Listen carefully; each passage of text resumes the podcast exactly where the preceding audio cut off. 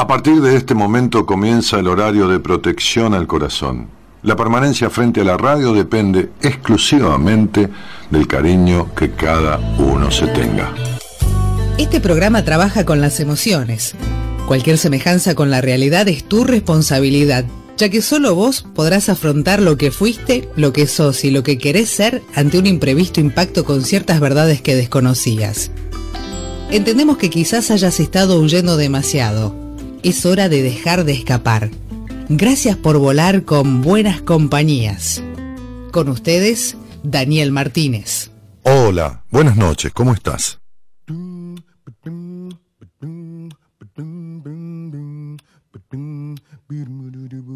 Algunos nacen idiotas, otros aprenden a hacerlo, otros se hacen los idiotas y tratan de convencernos. Puedes pensar lo que quieras, hoy no te salva la aritmética. Todo el mundo tiene un porcentaje de idiotez en su genética. Para separarnos con la arrogancia de que en el mundo somos el centro, mejor unificarnos con el idiota que todos llevamos adentro. Cristóbal Colón descubrió América por pura coincidencia. Por eso para ser idiota se requiere La idiotez tiene sus puntos a favor. Es la única enfermedad en donde el enfermo no sufre, excepto todos a su alrededor. Hacer buenas preguntas ayuda a que no sea contagiosa. La idiotez es colectiva cuando nadie se cuestiona las cosas. Esta enfermedad no te permite mentir porque se te nota. Por eso cuando estás enamorado sonríes como un idiota. Los idiotas se sienten seguros con todo lo que comentan porque hablan lo que saben y lo que no saben se lo inventan. Aunque suene raro, a los idiotas los escucho para tener a un listo que no dice nada. Prefiero a un idiota que hable mucho y de todo lo que hable alguna buena idea habré escuchado. Esa que el sabio se guardó por temor a ser juzgado. Un idiota es aquel que no aprende del pasado. Un desinformado que no escucha al informado. Un idiota por debajo del nivel. Idiota es el que cree que todos son idiotas menos él. Un idiota es aquel que no aprende del pasado. Un desinformado que no escucha al informado. Un idiota por debajo del nivel. Un idiota es el que cree que todos son idiotas menos él. Entre todos los trabajos que un empleado ejecuta, el trabajo más idiota es el que no se disfruta. A la hora de buscar un empleo idiotizarte, porque cuando eres brillante prefieren no contratarte. Mantener a la gente inteligente abajo sin crecer es la regla más importante de un idiota con poder. Pero sería un idiotez tomarse la vida de manera seria. Hacen falta los idiotas para que exista la comedia y poder burlarse de ello y también de uno mismo. Ser idiota no está mal si lo ves con optimismo. Poco entendimiento y mucha explicación agota. Uno es más inteligente cuando piensa como idiota. Simplificas las respuestas de este mundo complicado mientras el sabio se preocupa. El idiota relajado. Aunque también la idiotez puede ponerte. Calle 13 presenta esta semana Buenas Compañías con este tema que se llama Los Idiotas. Peligrosa es desinformar a la gente. Son idiotas peligrosos con perfecto, todos cometemos errores. Hace falta ser idiotas para aprender a ser mejores. Un idiota es aquel que no aprende del pasado. Un desinformado que no escucha al informado. Un idiota por debajo del nivel. Un idiota es el que cree que todos son idiotas menos él. Un idiota es aquel que no aprende del pasado. Un desinformado que no escucha al informado. Un idiota por debajo del nivel. Un idiota es el que cree que todos son idiotas menos él. Un idiota es aquel que no aprende del pasado. Un desinformado que no escucha al informado. Un idiota por debajo del nivel. Es el que cree que todos son idiotas menos él. Un idiota es aquel que no aprende del pasado. Un desinformado que no escucha al informado. Un idiota por debajo del nivel. Un idiota es el que cree que todos son idiotas menos él. Gerardo Subirana, programando este tema, que se va a ocupar de volver a operar técnicamente Buena Compañía después de algunos años. Eh, en el año 2004 hacíamos juntos con Gerardo el programa y fue dentro de los años que Buenas Compañías tiene el, operador que más programas operó. Este, así que, o más años, digamos, ¿no? Em, un saludo eh, también a, Juan Imperial, que fue un emprendimiento personal, este, que es una radio propia, la 4 de junio, entonces este, este, fue en busca de este, el desarrollo de ese emprendimiento. Bueno, estamos con, con resfrío, ¿no? Como, como mucha gente. Pero, este, idiota. Eh, idiotas somos todos, ¿no? Porque todos ignoramos cosas. Eh, eh, idiota viene del griego, idiotes. Tiene, tiene dos acepciones, dos, dos acepciones diferentes. Una es la griega original, que se decía idiota al tipo que se ocupaba de los asuntos públicos solo en su beneficio. O sea que tenemos idiota a granel acá, ¿no? Tenemos de hace muchísimos años idiotas a granel, sí.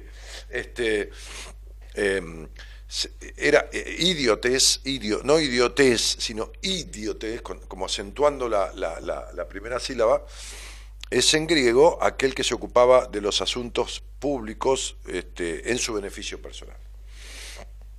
Pero hay un vocablo en, latín, eh, un vocablo que, desde el latín se utiliza idiota como ignorante.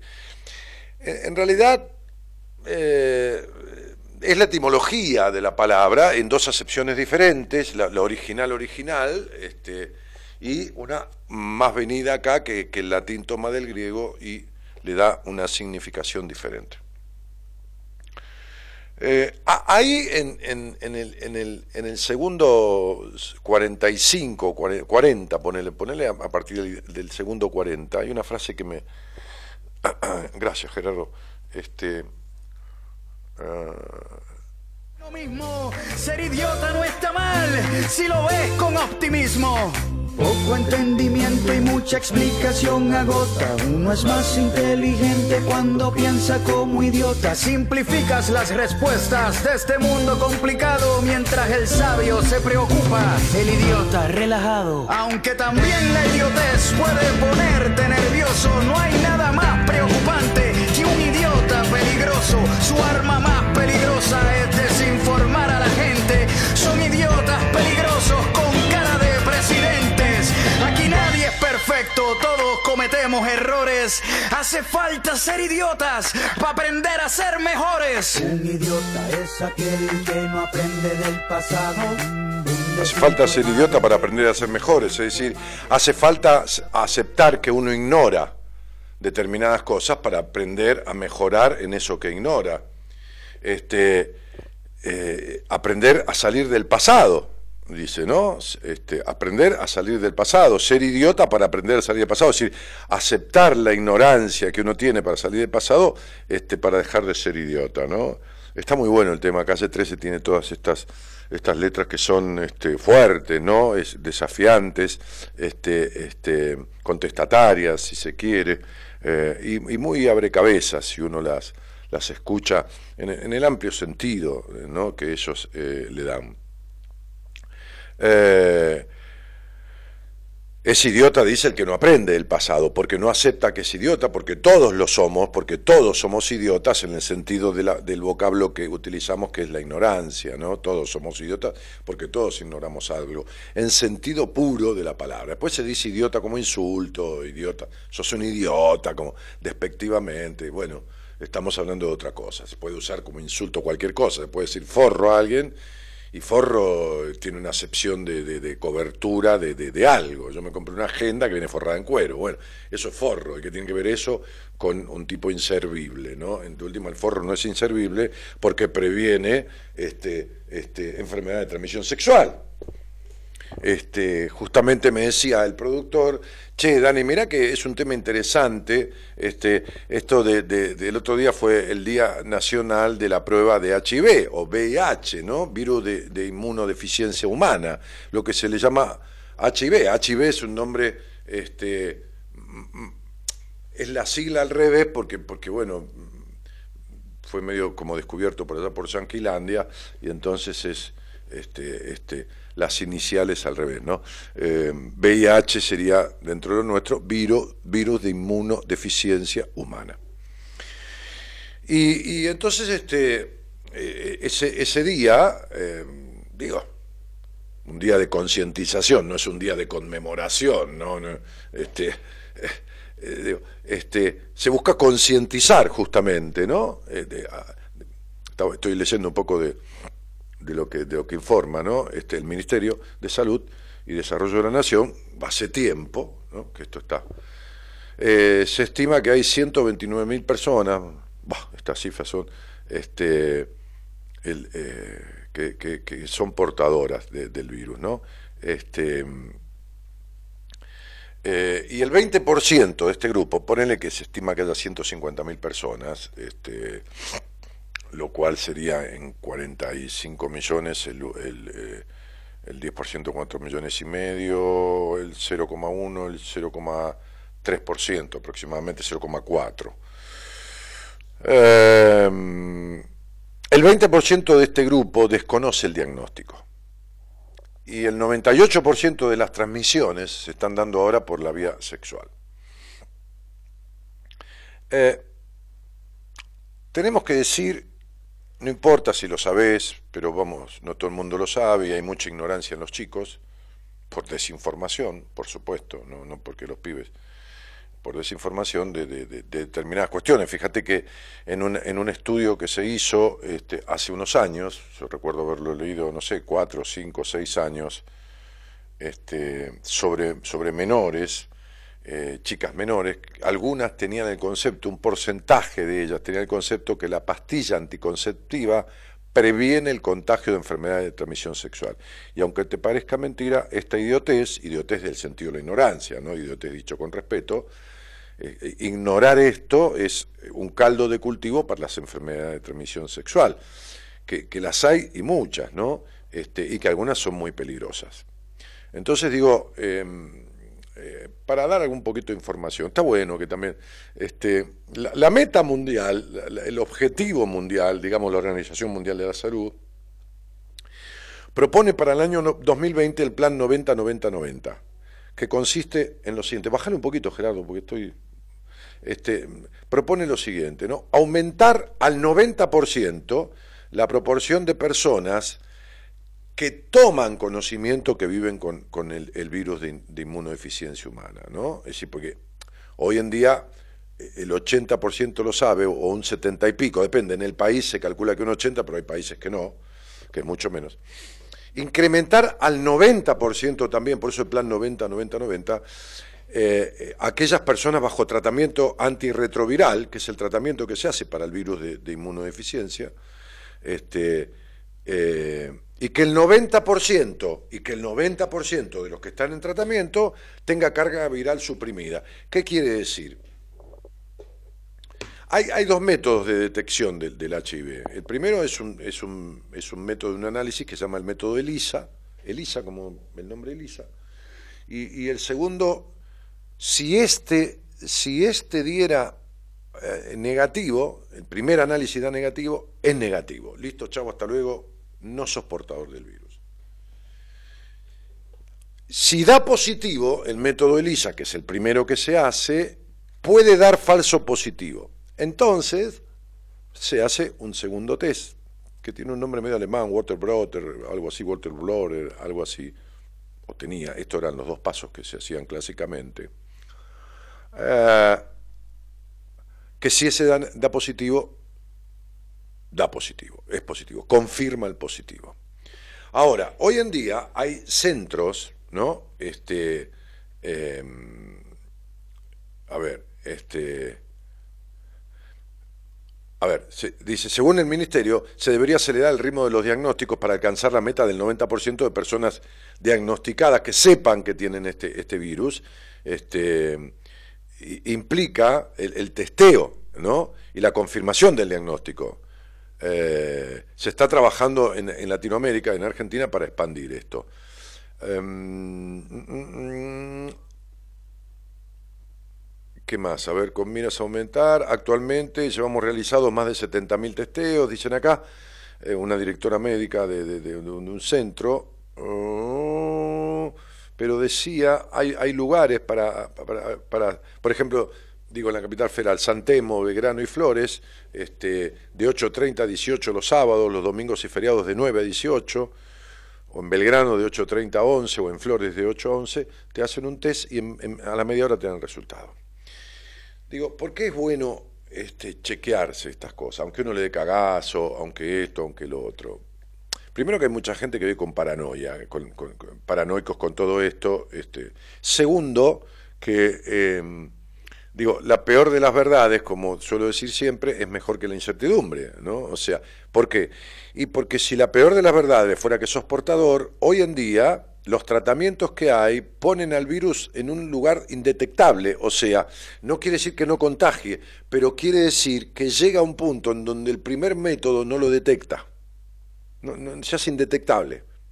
Está como si te hacen un análisis y no saliera, ¿entendés? O sea, queda el, queda el virus como por allá lejos, como, como no guardado, no, no es que no afecte, tomando la medicación, entonces, listo, no, no hay no hay el riesgo de contraer SIDA. ¿Qué es SIDA? La enfermedad, la enfermedad, porque el, el, virus es el, el, HIV, es un virus. Bien, tenés el virus en el cuerpo, bueno, muy bien, listo.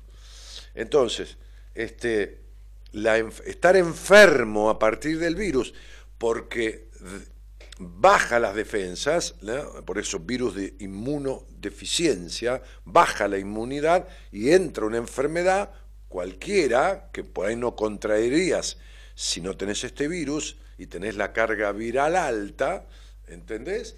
Y entonces esta enfermedad te puede llegar a matar. Cualquier cosa, qué sé yo, no importa. Una enfermedad que a otro no lo mataría, al portador lo mata. Ahora, si el virus está retrotraído, que está como si no, como si no estuviera, como que la carga viral este, es, es casi prácticamente indetectable, entonces alguien se puede enfermar de algo, qué sé yo, este, alguna enfermedad que no, que no, que no debería matarlo y no lo mata. ¿Se entiende? Entonces, ahora, si vos sos portador de HIV y no estás tomando medicación y la carga viral está alta, y está alta y cada vez está más alta y vos no te das cuenta, por un día te agarras una enfermedad y es tarde. Entonces, la peor de las verdades sería, entre no ser portador y ser portador, es mejor que la incertidumbre, porque la incertidumbre, el no saberlo, te puede llegar a la muerte. Un análisis es nada, es gratuito y, se terminó el problema. Ahora, dentro de la falta de publicidad que hay desde siempre, desde siempre, no, no echemos la culpa ni a este, ni al anterior gobierno, ni al anterior del anterior, a todos son responsables de la falta de información. Y son responsables de la falta de información porque después entra la puta Santa Madre Iglesia. La puta Santa Madre Iglesia, ¿eh? Que si vos decís, usa preservativo y usa esto y usa lo otro, es un método anticonceptivo, no anticontagio. Entonces hay quilombo. Y como los putos gobiernos de nuestro país, de los de siempre, los de siempre, los putos gobiernos de siempre, tienen esta puta costumbre de ir directo al fracaso, ¿por qué, Daniel? Porque quieren conformar a todo el mundo. Y la única fórmula de fracasar en la vida para vos, para el gobierno, para quien sea, es querer conformar a todo el mundo. Entonces, este, quieren conformar a la iglesia, a los anti-iglesia, a esto, a lo otro, al de acá, al de allá, conformar a todo el mundo, a la inmensísima mayoría, no al 50 más uno, ¿no? sino no conformar de asistirlo, por supuesto, el Estado debe cumplir una... No estoy hablando de política, ¿eh? estoy hablando de sociedad, ¿se entiende? De, de, vida en comunidad, no estoy hablando de política partidaria, estoy hablando de política, que es acción sobre la realidad, no lo peronismo, radicalismo, de, qué sé yo, de la concha, de la lora, de todos los partidos. No, estoy hablando de política Política pues, política comunitaria, política social, política, política, acción sobre la realidad. ¿Cuál es la realidad? La realidad es que hay virus de papiloma humano, que te lo contagias y no te lo cuidas y se contagia por contacto de piel eh, en, genital, ¿entendés? Pingui, listo. tenés que tener condiciones, defensas bajas, cierta culpa. La culpa es un factor preponderante para el contagio de, un, de una enfermedad. Te lo dicen los libros de, de, de los libros eh, de, medicina cuerpo-mente, factor fundamental que predispone. ¿Por qué? Y porque una enfermedad sobre la genitalidad es un castigo a la culpa que se siente por, por esas cuestiones. Entonces, nunca me, nunca me olvido que en Radio del Plata hablaba yo con un matrimonio de Rosario al aire y ella era portadora del, del, virus de papiloma humano, ¿no? no de este, del HIV, del otro. Este, este, y el marido no, y ellos tenían sexo abierto, libre, sin cuidarse, este, y, él no se contagió nunca. Eh, digo, porque el virus de papiloma se, se, se, adquiere por, por, por, contacto. Digo, fíjate que, que hay 90 y pico de 98, 99 variantes de, ese virus, hay algunos que son peligrosos porque pueden llegar a producir cáncer de cuello de útero, sobre todo en la mujer, o cáncer de pene, ¿está? Este, y hay otros que no. Eh, en realidad se manifiestan o aparecen en, exámenes este, ginecológicos, eh, cuando hay verrugas, no una verruguita, no tenga miedo, las verruguitas se cauterizan, no todas las verrugas son había una ginecóloga que, que, venía al programa, este, que vive en el sur, y, estuvo en Buenos Aires varias veces y estuvo en el programa, ella asistía a congresos internacionales y decía, cualquier verruga es, es, es este HPV, eh, pero estoy resfriadísimo, eh, perdón. Entonces, disculpen, este, si hay una cosa terrible para hacer radio, se está resfriado. Resfriado, tos, Peor, es peor que estar difónico, casi te diría. O medio difónico, vas a estar difónico del todo, listo, chao. Este, em, el HPV, eh, cualquier verruguita es HPV, pero no quiere decir que sea la que afecta y puede traer cáncer ni todo lo demás, decía ella. Entonces digo, este, estas enfermedades de transmisión sexual, que las hay, después están las tricomonas, que son parásitos y todo lo demás, tienen un contenido que, que precisan de que uno este, se resguarde de ellos, sin paranoia tampoco, no hace falta, este, y, que le dé la importancia que tiene el hecho de evitar contraerlas, ¿no? Porque incluso han vuelto enfermedades de transmisión sexual como que no están propagadísimas ni nada, pero hay casos que, de cosas que ya ni se veían, como la sífilis, por ejemplo.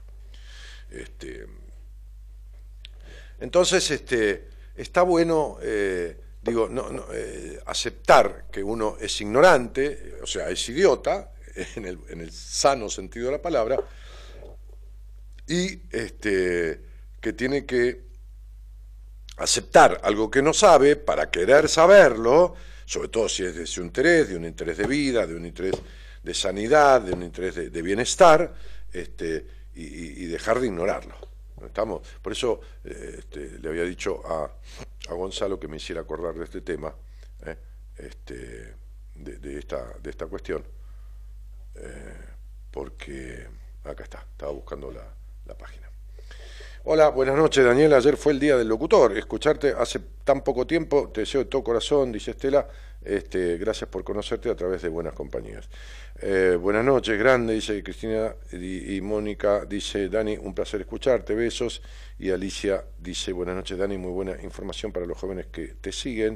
Eh, eh, el problema de la juventud, ustedes tienen medio millón de embarazos no, supuestamente entre comillas, no deseados, ¿no? sino buscados. Este, no quiere decir que inconscientemente no sean deseados, pero no buscados conscientemente, de, menores, ¿no? Este, abortos en cantidad, y todo esto es desinformación, todo esto es ignorancia, todo esto es estos, em, esta manera de, manejar las masas mediante la ignorancia y, la prebenda y la subvención y la, puta madre que lo parió, ¿no? Este, ¿Qué va a ser? Eh, esta es la realidad sobre la que hay que accionar. Eso es política, acción sobre la realidad. Después los partidos políticos es otra cosa. Este, que no son más que responsabilidad de la ciudadanía, ¿eh? los partidos políticos y los que, los, que, los que están incluidos en los partidos políticos, ¿no? todos, ¿eh? responsabilidad de la ciudadanía. ¿Por qué? Y porque, como decía Aristóteles en el libro de la República, hay gente que se dedica a la política no por el gusto de hacerlo, sino para no ser gobernado por incapaces, o ladrones, o perversos, o narcisistas, o fundamentalistas, o todo lo que ha circundado acá en, los gobiernos que, que nos pulularon, o pelotudos. ¿No? Este, eh, ¿Entendés? O sea, megalómanos como, como Menem, pelotudos como, como, como, como de la Rúa, este, y, los que le siguieron, ¿no? Este, entonces digo, cada uno con su característica, podríamos hablar de las características psicopatológicas que tiene algunos, ¿no? También. Sí, sí, porque a las claras, así como uno se sienta alguien y distingue una afectación o una eh, rasgos psicopatológicos, imagínense que un día se sentó una chica conmigo, pobrecita mi vida, este, este, y ella sentía que, su psiquiatra este, y, una famosa cocinera del ámbito televisivo, ambas dos se confabulaban para que en el hospital donde ella se atendía fabricaban bombones envenenados. La piba tenía una, una, psicosis con toques paranoicos y todo lo demás, y bueno, a tenía una psicopatología severa, que yo, evidentemente, no tenía que ser muy inteligente para detectar, pero tampoco me la trajeron a mí, tampoco la mamá, este, muy amorosamente no la trajo para que yo la trate, sino para que vea, para y cómo, entonces se, la llevé a, un eximio este, este, este psiquiatra, que, es amigo personal mío y que fue profesor mío justo de esa materia de psicopatología. Em, entonces digo, así como uno detecta una cosa severa, porque ha estudiado y porque está preparado para ello, eh, anómala en la cabeza de alguien, también detecta conductas de gente que a la mayoría le parecen agradables, normales y todo más, y, son, y tienen patologías como narcisismo, como paranoia, como patologías, se les nota en actitudes, en un montón de cosas, más allá de los megalómanos, los pelotudos o, lo que fuera. No narcisismo, narcisismo, porque narcisismo tengo yo también, que una cuota de narcisismo sano, que sería, me gusta estar acá, me gusta qué sé yo, no me mato ni dejo de ser yo para que me quieran, pero me agrada el reconocimiento. Bueno, eso es una cuota. Otra cosa es el narcisismo patológico, evidentemente. Entonces, este, una cosa es, a ver, este, tengo un poco de temor y otra cosa es la paranoia. Una cosa es, che, me estás haciendo sufrir y te, te psicopateo un poco, y otra cosa es ser un psicópata. ¿Se entiende, no? Entonces, eh, no se trata de ser pelado ni con tres pelucas, eh, los extremos. Entonces, digo, eh, eh, es importante, eh, de todas las formas posibles, este, tratar de dejar de ser ignorante, en el sentido de, bueno, de, propiciar entre la gente misma conocimiento o, transferencia de conocimiento este, hacia otro, ¿no? Entonces, digo, esto de las enfermedades de transmisión sexual, lo cual, fíjense, las repelotudeces que se dicen todo el día en los medios, en la mayoría de los medios, digo la mayoría, ¿no? Las repelotudeces y la catarata de malas noticias, no hay, no hay un noticiero de buenas noticias. Buenas noticias. Hoy se descubrió esto, lo no, hay flashes ahí por ahí te ponen una, uh, tal hallazgo, listo, ya está. Después chorrea sangre, chorrean tipo que matan minas, que, que, también hay que decirlo, pero no chorrear todo el tiempo con eso, ¿no? Todo va, va, va, va, va. Y si no, todo el tema de la política, dale con el dólar, romper los huevos y todo lo demás. Bien. Este, este, este. Y si no, joder con el mercado. Esto de, el mercado, ¿qué mierda es el mercado? El mercado, no sé, boludo, yo, hay mercado cerca de casa, el mercado de San Telmo. Me voy para ahí y digo, este es el hijo de puta, este, este, este edificio, que adentro hay eh, locales de dulce de leche, churro, cafetería. Este es el que nos caga la vida moviendo el dólar, el mercado. ¿Cuál es el mercado? ¿Entendés? Me hago un poco el boludo, ¿me entendés? Para, pero, pero digo, eh, Dejate de joder todo el tiempo, la gente no entiende una mierda, no le interesa eso, el mercado, todo lo demás. Y entonces están, estamos tan tarados que me subo un taxi y el taximetrero que no tiene nada de malo, que puede ser un tipo cool, me empieza a explicar la problemática argentina y cómo manejar el tema del país, pero me cago en Zeus. Digo, pero ¿cómo mierda? pero ¿cómo mierda? Está, porque yo no te digo, somos todos directores técnicos, todos armamos la selección, todo, pero no, estamos tan idiotizados que tendremos el lenguaje que te mete en pedazo de pelotudo. ¿Se entiende? Analía Santidad dice, hola, besitos y gracias para todos. Dice, no sé por qué, agradece a todos, pero bueno. Este, eh, Cristina Braida, hola amiga, ¿cómo estás? Bueno, Fernando Leone dice, hola Dani, ¿cómo va? En enero tuve una entrevista con vos me ayudaste con Enrique y después de casi seis meses el lunes me dio el alta, no tengo palabra para agradecerte, agradecerles esta transformación en tan poco tiempo, a los primeros que se los comuniqué fue al grupo del seminario, entre lágrimas por la emoción, otro momento, me enteré, te voy a decir por qué me enteré Fernando, porque hoy le di el alta a dos pacientes mías, eh, Natalia es una y, Eugenia eh, otra, y anteayer otra, eh, una de ellas fue compañera tuya de seminario. Y, cuando le dije, le dije, dice, recién nos emocionamos mucho porque Fernando dijo que Enrique le dio el alta. Sí, me acuerdo de vos y me acuerdo que yo creí que lo mejor para vos, por lo menos de mi equipo, flaco, era este, este Enrique, ¿no? Como puedo derivar también a, a, Mara, a, Noemí, qué sé yo. Incluso a Mora, porque hace un trabajo de, un mes muy de la, de la energía, este, eh, desde otro lugar que de lo psicoterapéutico, sino de lo terapéutico, Mora Conti, la tarotista, es un, laburo muy lindo, a veces le digo a una paciente que en cuatro sesiones con ella es un trabajo muy, bueno con su energía, bueno, este, que es tan importante. Así que me enteré, porque cuando le dije a Natalia que se emocionó también y, y me dijo, un halago divino, me dijo, sos un genio hijo de mil puta, me dijo, ¿no? Una cosa espectacular, dijo, pero con la boca llena decía, qué hijo de puta que sos, me decía, ¿no? Así, divina, eh, yo hablo así con mis pacientes, este, y me explicaba lo que le pasó a ella, eh, lo que ella hizo que le pasara, yo la ayudé este, en tres meses y días, ¿no?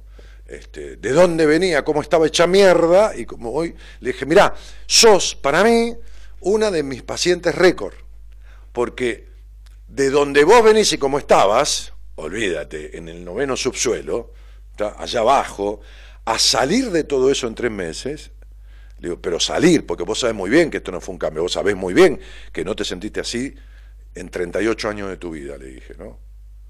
No tenés ni idea de lo que era sentir estas cosas y sentir esta, esta internalidad de bienestar. No, Dani, no, te lo juro que no, por eso te, digo que sos un genio hijo de mil putas. Bueno, entonces, este, para ella, para otros seré un boludo, ¿qué importa? Lo que importa es que cuando laburo con alguien y ese alguien conmigo y yo con ese alguien, eh, tengamos un, un, buen fin, ¿no? Este, y, después otra paciente mía que fue al seminario, le digo, qué bien que estás, Eliana, le digo, qué bien que estás, le dije la noche, ¿no? Este, me dice, no me vayas a dar el alta, ¿eh? Porque ya me enteré que a Natalia le diste el alta. Le digo, pero eh, nadie te dijo que te voy a dar ningún alta, aparte yo el alta no es que la dé, la acuerdo con el paciente, digo, ¿Qué te parece si cerramos para que no estés gastando guita al pedo? ¿Para qué vas a pagar una cuota mensual al pedo? Estás atendiéndote conmigo. Si me necesitas en alguna oportunidad, me llamas, tomás una sesión, le pagás a Marito una sesión y se acabó el problema. Le digo, pero no estés gastando guita al pedo conmigo. Entonces, este, no es cerrar la relación, es cerrar una etapa. Entonces, Fer, yo te felicito, me alegro mucho, Enrique es un gran tipo es muy buen terapeuta, pero ¿sabes qué importa de un psicoterapeuta? Que sea muy buena persona y sobre todo que sepa lo que sabe y que sepa lo que no sabe. Y Enrique sabe lo que sabe y sabe lo que no sabe. Porque nos encargamos de averiguar qué carajo no sabemos. Entonces no nos metemos con lo que no sabemos. Este, este es el punto. Entonces hoy le decía, hoy vinieron dos personas que ni me conocían este, nunca, ni me vieron, ni me leyeron, ni tres carajos, y está muy bien, la mandó, justo una paciente mía sale y se encuentra con una mujer, jovencita, una chica joven, que esta paciente que sale de verme, la había mandado, así que se saludaron, qué sé yo, y después otra señora, este, Y entonces, eh, digo, lo primero que hay que hacer es estimar qué te pasa, de dónde viene y después te explico cómo salir. Después haz lo que quieras con ello, ¿no? Y se fueron así con la boca abierta, sorprendida, ¿no? Sorprendida, wow. Y sí, seis meses. No hace falta más cuando uno sabe lo que hay que hacer con un paciente. Tres meses, no hace falta más. Cuatro meses, no hace falta más.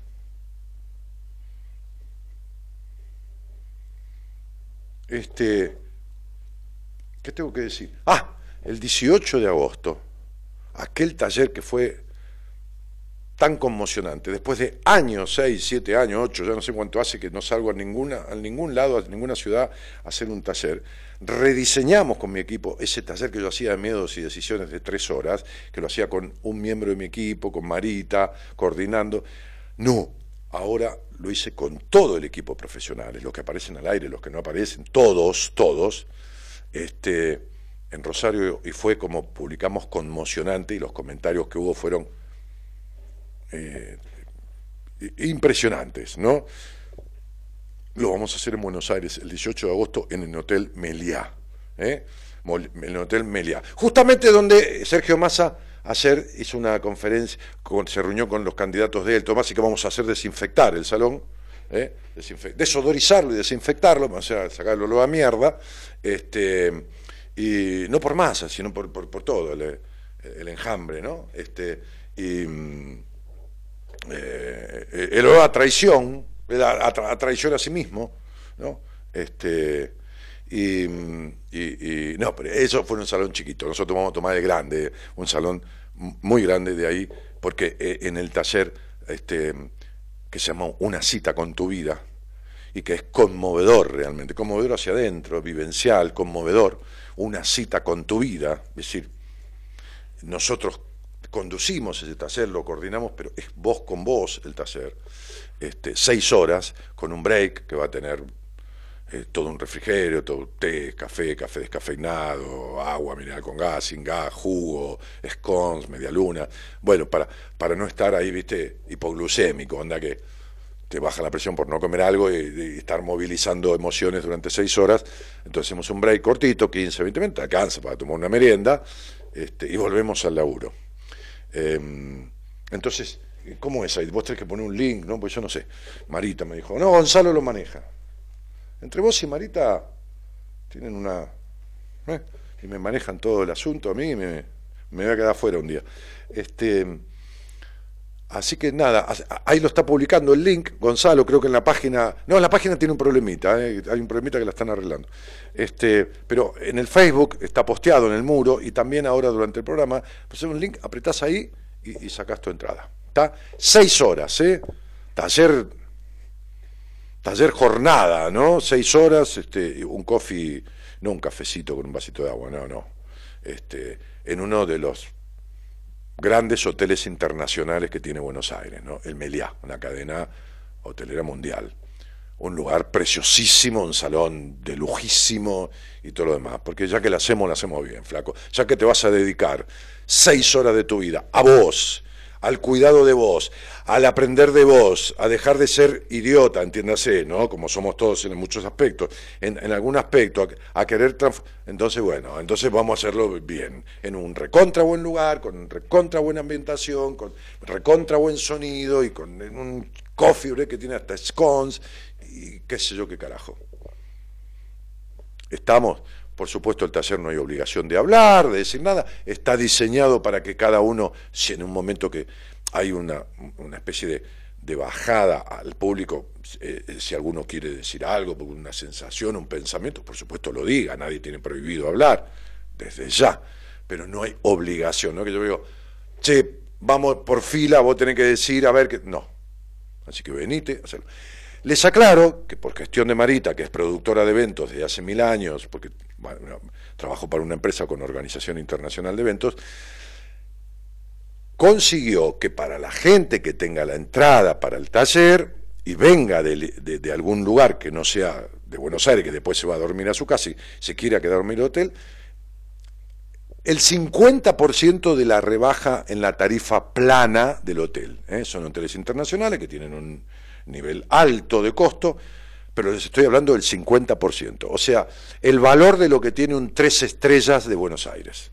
Un tres estrellas, tres estrellas y media, digamos, este que es un cinco estrellas, tiene eh, el mismo valor que un tres estrellas. Si alguien viene a, quedarse, o si alguien viene de alguna localidad, de algún pueblo, digo con todo cariño, ¿no? como digo a mi pueblo, Ramón Mejía, este, viene de qué sé yo de dónde, de Ayacucho, no sé, de Bragado, y viene, viene ¿qué, qué, qué pasa? ¿Qué es eso? ¿El hotel?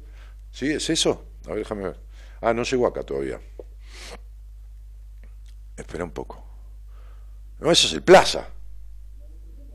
No, el Meliá. Espera. No llegó acá mi computadora, no veo allá yo, estoy a 5 metros, macho. Se, se, ve chiquito, es un monitor chiquitito, de mierda. Acá está. Meliá Recoleta Plaza. Está en la calle Reconquista, no, no es este. ¿Eh? Está en la calle Reconquista. Vos buscá Meliá, calle Reconquista. Y ahí ponelo. No, es, inmenso el hotel, no, es otra cosa. Entonces, este, mm, digo, eh, si alguien viene de alguna ciudad, localidad, qué sé yo, eh, que está a 100 kilómetros, viene de Dolores, y se quiere quedar, tiene el 50%, una vez que tiene su entrada, que yo habla con Marita, y Marita le hace la, la reserva de una habitación, con el 50% de descuento. El 50 o el 47, algo así, o el 50 más el IVA, que da un 50 y moneda, qué sé yo. Pero es eso, es la mitad de la tarifa. Así que nada, chicos. El 18, domingo 18, creo que el lunes es feriado, ¿no? El lunes, corren el feriado para el lunes, pobre San Martín, lo mueven, ¿eh? qué sé yo. Fíjate, comito. mejor, inclusive, por si alguien quiere venir de, de, de un poquito de lejos, este, como fueron a Rosario. Rosario fue gente de Buenos Aires, gente de Tucumán, gente de, del Chaco. Eh, fueron, fueron. A ir y fueron. Se dieron una cita con su vida. Bueno, así que, eh, ¿qué tengo acá? Ah, lo de Fernando. Fernandito, este, me alegro mucho por vos. Estuviste en buenas manos y, bueno, lograste el objetivo. A mí me pasó lo mismo, pero me di cuenta por los comentarios, dice Miriam Maroso. No sé de qué, a ver. Dani, saludo de Mar del Plata, dice Fernando Madera. Nancy Cruz dice, estaba escuchando un programa anterior, me perdí 40 minutos. Ah, le pasó eso. Em, hola Dani, buenas noches, me alegro que estés mejor. Bueno, gracias. Norma San Martín dice, hola Dani, justo hablando de San Martín, que es el feriado. Miriam Marcela Sancinetti dice, Dani, hola a todos. Bueno, hola Dani, abrazo desde Perú. Vamos que arrancamos con mi proceso, dice, gracias. Ah, sí, sí, Sí, vamos, Fernando, eh, Gabriel, que arrancamos con tu proceso. Este, eh, desde mí para vos, Negro, tenés muy buen diagnóstico, porque has hecho un trabajo de primera instancia que te di para hacer. Este, excelente la devolución. Así que, y has dado, después de la entrevista, diste un gran paso que hacía siete años no te animabas a dar.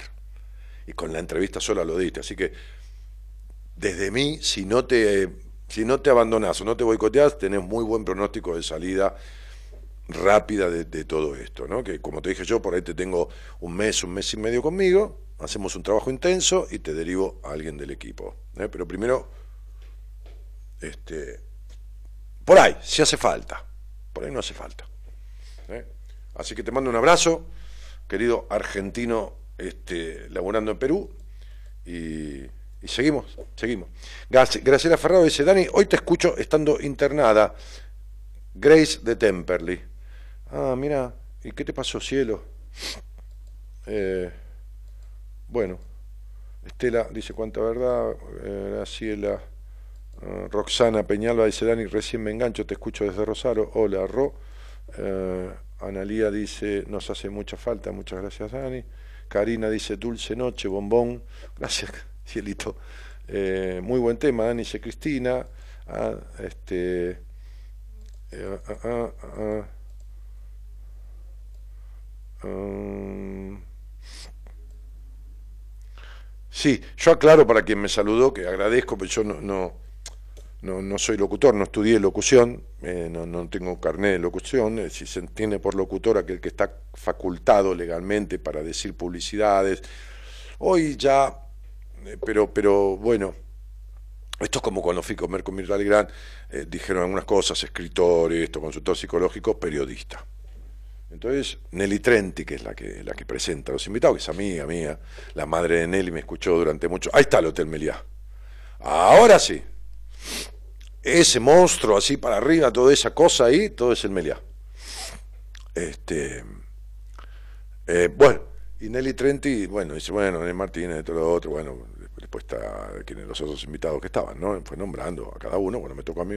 Entonces cuando, cuando vuelve, cuando vamos al aire, más que estábamos al aire, pero que arranca Mirta, dice, hola, ¿qué tal? qué sé yo, pude hablar, le dije, Mirta, yo no soy periodista, dije yo, que Nelly, que te agradezco, Nelly, le digo la, deferencia, pero no soy, me dice, escúchame, yo te escucho en la radio, dijo Mirta, yo te escucho. Es más, dijo, anoche no estabas. Digo, no, dejé a un, a un, a un, a un eh, terapeuta de mi equipo, le digo, porque yo me quise acostar, ay, qué divino, te quisiste acostar temprano para venir, dijo, ah, Entonces le digo, no, es que no soy periodista. Vos estás adelante de un micrófono siempre, todos los días. Para mí, quien está delante del micrófono es periodista. Y bueno, se terminó, viste, como, bueno, listo, dije, no me voy a poner a discutir, vamos a hablar de cualquier cosa, soy periodista, dije. me reía yo. Eh, bueno, ¿qué va a hacer? Flavia Marina para vecino me dice, buenas noches Dani, te aprecio mucho, hola Flavita, gracias. Eh, ¿Qué más? Bueno, había, hay muchos comentarios, se me pasaron muchos. Eh, bonito hotel, dice. Sí, sí, es un hotel precioso, en realidad es preciosísimo. Eh, Grace Creta, dice Dani de Rosario, cariños, y Evangelina Gallardo dice, hola Dani, soy Evangelina, escuché cosas que me movilizaron y mucho, y sin peros voy a ir al taller el 18. Sí, anda, cielo. ¿Qué cosas escuchaste? ¿Mías? ¿O en estos días? Bueno, no sé, serán otras cosas. Este, y sí, anda, anda que... que eh, nosotros hemos tomado un salón grande por el trabajo que hacemos, pero no es en, Rosario había ciento y pico de personas y paramos ahí, yo creo que acá voy a permitir también cien, ciento y monedita nada más, ¿eh? O sea, aviso, pues, pues empecemos con que, uy, entonces, ¿o cuándo vas a hacer otro? No, no, no, no, no. Hago Buenos Aires porque hace mil años que en este lugar donde yo vivo, viste, a veces uno, entonces hago Buenos Aires, pero, pero porque estaba entre ir a, Mendoza o a Eto o a General Roca, pero también mucha gente me escribió, pero dijo, nunca haces nada en Buenos Aires. Por eso, en, en, los seminarios, el 70% de las personas son del resto del país, de, de otro lugar del país, no son de Buenos Aires. Eh, entonces digo, serán para 100, ciento y monedita de personas, o sea, no importa que tomemos un salón para 300 o 400, eso es porque, primero que a mí me gusta que están como, apretado como perejil de maceta, no, venís a estar seteo, yo quiero trabajar cómodo, que la gente sienta cómoda y sale más caro, me importa un carajo. Contratalo, Marita, le dije, contratalo el salón grande. Este, después que hay el coffee break, hay un foyer también aparte para hacer el coffee. Chicos, dense un mimo. Si quieren participar, nosotros armamos todo para que tengan un mimo, además del taller, un mimo, un mimo en el lugar, un mimo en el, en en el, lujo, no es lujo asiático, tampoco es pompa, ¿no? porque tampoco me gustaría. En, lo rico de los preparados, en, todo, todo mi equipo completo. A ver, lo hacemos, lo hacemos bien. El que, el que vino alguna vez a un seminario, el que ve, sabe cómo yo lo... Hoy me decía mi mujer, que le dije, negra, mirá qué lindo, este, vos que estás buscando algo para hacer, porque pobre, me dijo, si hay algo que me jode de ser tu mujer es que yo no pude hacer un seminario, me dijo. claro, ella lo presenció porque maneja las redes sociales y, este, ha venido a, presenciar el seminario para saber, vivenciar, qué, explicar, y sacar fotos, filmaciones y todo demás. Este, ha, venido a un seminario eh, y en este vino el domingo hacer algunas tomas. Eh, y claro, vive ese seminario desde afuera, lo poquito que vivencia, y dice, yo querría hacer esto, ¿no? no Entonces yo le empecé a buscar alguna cosa para hacer y le dije, y, habló por teléfono con un, taller que se hace ambulatorio, durante tres días también, seminario, pero siete, ocho, nueve horas, sin la comida, sin esto, sin, sin la comida, sin lo otro. Si podés traerte una colchoneta, dice, porque hacemos unos ejercicios. No, lo único que faltaba es que le dijera, este, ¿por qué no me llevas en el auto? La reputa madre que la parió a la que organiza eso, ¿no? Dice, entonces, y vale, vale, vale el 40%, vale el 40%, el 40%, 5, 3, Sí, el 40, 45% de lo que cuesta el seminario nuestro. me decía mi mujer, recién comiendo, cenando, me dice, pero escúchame, o esta es una ladrona o lo de ustedes, le digo, no, nosotros adecuamos el precio, adecuamos el precio del seminario para que la gente lo pueda hacer porque nosotros queremos hacerlo. Pero desde quienes lo, quienes lo vivieron saben, desde el micro, que es un micro de, turismo internacional, hasta el desayuno, el almuerzo, la merienda y la cena, más todo el tiempo en el jardín de invierno, en los lugares de paso, 8, 10, 14, 15 clases de galletita, café, té, mate, mate cocido, esto, lo otro, bidones de agua mineral, la cama con la sábana, las toallas, tres hectáreas de parque. A, mi mujer decía, tráete unas colchonetas, si venís con móvil, por Dios, lo juro, ¿eh?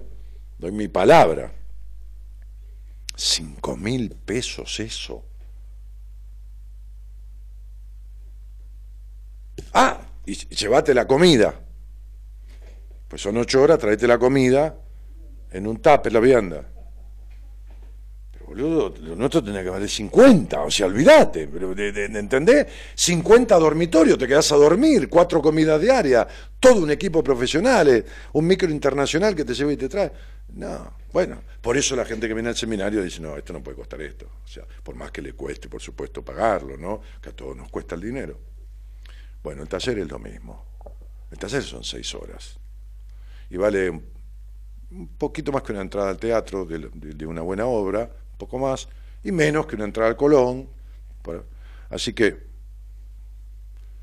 además, la cuarta parte del precio de la entrada es el costo del coffee break. Solamente eso. Aparte el sonido, el alquiler del salón. Entonces, aprovechen ese laburo que vamos a hacer y que queremos compartir con 100 personas, no más, ciento y monedas, el 18 de agosto. Eh, Natalia dice, Ranco, dice Dani, desde Sáenz Peña Chaco, te cuento desde nuestra entrevista en 2015,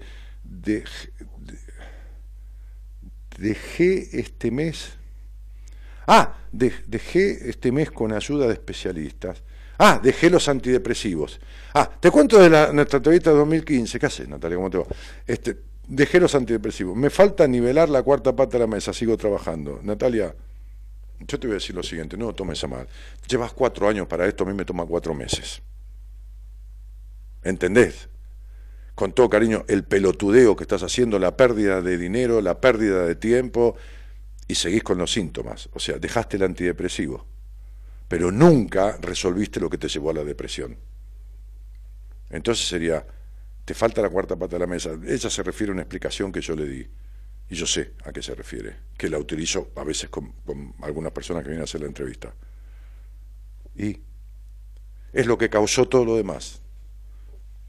Yo no digo que lo hagas conmigo, yo, yo, palabra, digo, esto lo saben quienes vienen a las entrevistas conmigo, saben que yo los voy corriendo de fecha para empezar a atenderlos por ahí, 15 de julio 20, el 30 de julio, el 15 de agosto, voy dando alta, voy dando gente, saben que tengo gente en espera. Ok, agradezco de corazón la confianza. Y agradezco de corazón la recomendación, porque el tercio de la gente que viene nunca me vio ni me conoce. No tiene por qué conocerme, yo soy un cualquiera, pero digo, por la radio, por todo lo demás. Pero, ¿entendés? yo a ver, listo, ya te dije todo.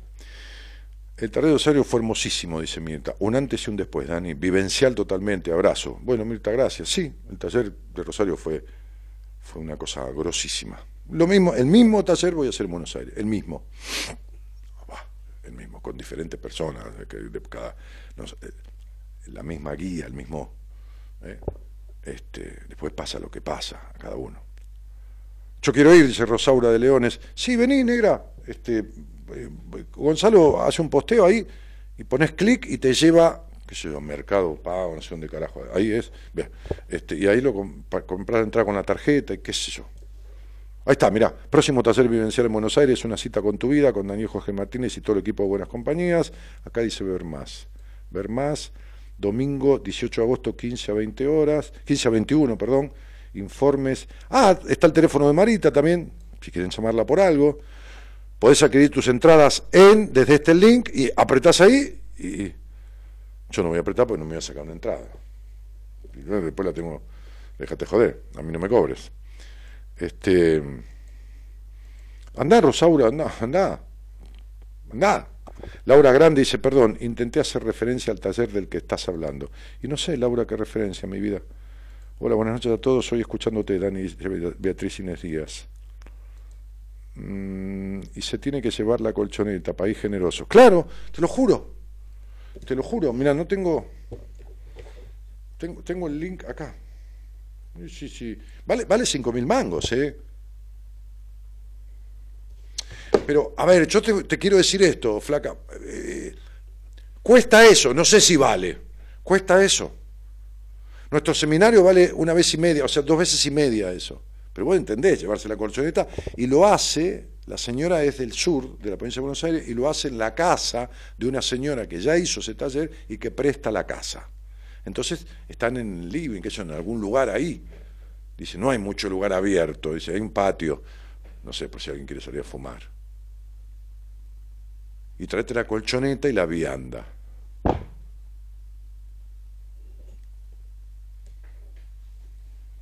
No es caro. Está bien, son tres o cuatro días de laburo. El primer día tres horas es ahora el fin de semana. Y después sábado, domingo, lunes, eh, eh, sábado, domingo, lunes, martes. El primer día cuatro horas y los otros días ocho horas. No, está bien. Está bien. Es un grupo chico, son 25, 30. Nosotros tenemos tres días, dos noches, durmiendo ahí con toda la parafernalia.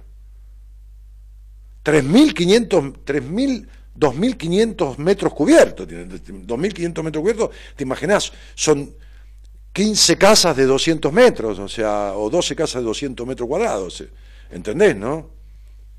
Eso es regalado el seminario.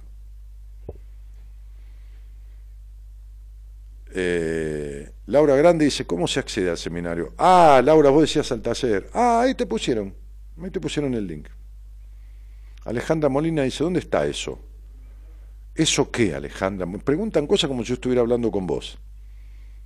¿Eso qué? ¿Eso que estoy hablando, que mi mujer iba a ir o que habló por teléfono? Eso es en el norte del, Gran Buenos Aires, allá por San Fernando. Al taller y, y Laurita Grandi, tres posteos para arriba, está puesto todo, dice próximo taller vivencial en Buenos Aires. Subí con la flechita, mi amor, y ahí dice, una cita con tu vida, puedes adquirir tu entrada desde este link. Y dale, y se terminó. Chicos, ¿alguien quiere hablar conmigo de los que están ahí sobre algo que les suceda? Estuve en el taller de Rosario, dice que la discreta. Además hice seminario en Buenos Aires, doy fe de lo bueno. Bueno, ahí parece se cortó. ¿Dónde está eso? Dice Alejandra, que no sé a qué se refiere con eso. Este, no llamen al hotel donde hacemos el taller porque no están ni, no tienen nada que ver, no venden las entradas ahí, no están informados, ellos nos alquilaron todo el salón, por supuesto. Bueno, Marita conoce a dos de las personas de relaciones públicas de ese hotel, pero no, no, no, no, ellos no, no comercializan nada. Eh, cualquier cosa está el teléfono de Marita ahí en el link, o, saco la entrada. Si alguien este, quiere conversar conmigo de algo, eh, Alejandra Molina dice, no, Daniel Link, perdón. Ahí está arriba tuyo, Alejandra. Tres, cuatro posteos arriba de Laura Grande, arriba de... Ahí arriba está el link. Ponelo de vuelta, Gonzalo. Qué linda que son. Bueno, los teléfonos, el celular. Pone, llamame en un WhatsApp y nosotros te llamamos. ¿Qué te parece? ¿Está bien? Buenas noches, dice Juan García de Bransen. Tiene mucha razón la paciente que Daniel Martínez dice es un gran hijo de puta, pero es nuestro hijo de puta y nos ayuda cada noche. Buenas compañías, el programa que cura el alma. ¿Qué haces, pibe? ¿Cómo estás? Gracias. Este, queremos, buenas noches, un gusto, Daniel. Me llamo Joana Daniela Melilian. Nací, espera que tengo un poquito de agua. Nací, el, viste, estás resfriado, a veces te seca la boca más que... El 14, soy de Tunuyán, Mendoza. Mi vida está estancada en todo sentido, sobre todo en lo laboral. No he podido avanzar en muchos años, me siento perdida. Soy mamá de un hermoso hombrecito de 13 años, cagamos. Ya, ya, ya estamos complicados, pobre nene. Por favor, si me puede ayudar. Me encanta volverlo a escuchar después de algunos años. Un placer reencontrar de distancia. Saludos. Queremos verte en Mendoza. Sí, Yo también. Este, te llaman y salí al aire y hablamos. Yo no te puedo arreglar ni darte pauta de lo que te pasa si no hablo con vos, si no. ¿Entendés, cielito? Así que este, eh, vemos, trataré de explicarte, preguntarte y explicarte qué pasa o de dónde viene o qué está sucediendo, ¿ok? Eh, buenas noches, dice María. Te cuento que en el 2015 fui al seminario. Eh, me lo recordó un comentario que fui al seminario cuando volví a mi ciudad estuve como una semana oliendo a podrido dice no me lo recordó un comentario que hiciste. Después caí que pudo haber sido por supuesto que es parte del proceso. Por supuesto que es parte del proceso una paciente que este dolor de cabeza el cuerpo contracturado vomitó esto lo otro una noche. Por supuesto el cuerpo empieza a procesar lo vivido emocionalmente que quien vivió el seminario sabe que es agradabilísimo, amorosísimo el seminario, que son cuidados como bebés, pero también hay una cosa vivencial y de descubrir cuestiones que no están procesadas y que te están haciendo mierda la vida. Bueno, ¿sabés la mierda que tendrías adentro para haber olido a podrido, flaca? Sí, y bueno, ¿qué vas a hacer? Yo también hice seminarios, ¿eh? Y también sentí en el cuerpo o en la emocionalidad este, síntomas a posterior. ¿sí? Y todos saben que ese lugar donde hacemos el seminario, que es en Bellavista, yo lo elegí porque hace 25 años yo hice dos o tres seminarios así. Bueno, ahora estamos en el taller vivencial, 18 de agosto. El próximo seminario es en septiembre, para primavera, así que ya, lo anunciaré. ¿eh? Hacemos cuatro por año nada más, este año está en marzo, junio, septiembre y diciembre. Nada más que cuatro para 30 personitas, 32, 28, 33, ahí alrededor de 30, nada más. Dani, me encantaría que me llamen, soy Evangelina. Bueno, chamala. Este, ¿qué más?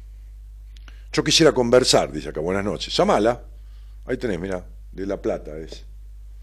¿Eh?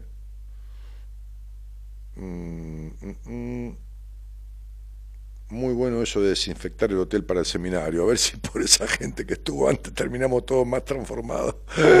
Mi nombre es Damián. Sí, sí.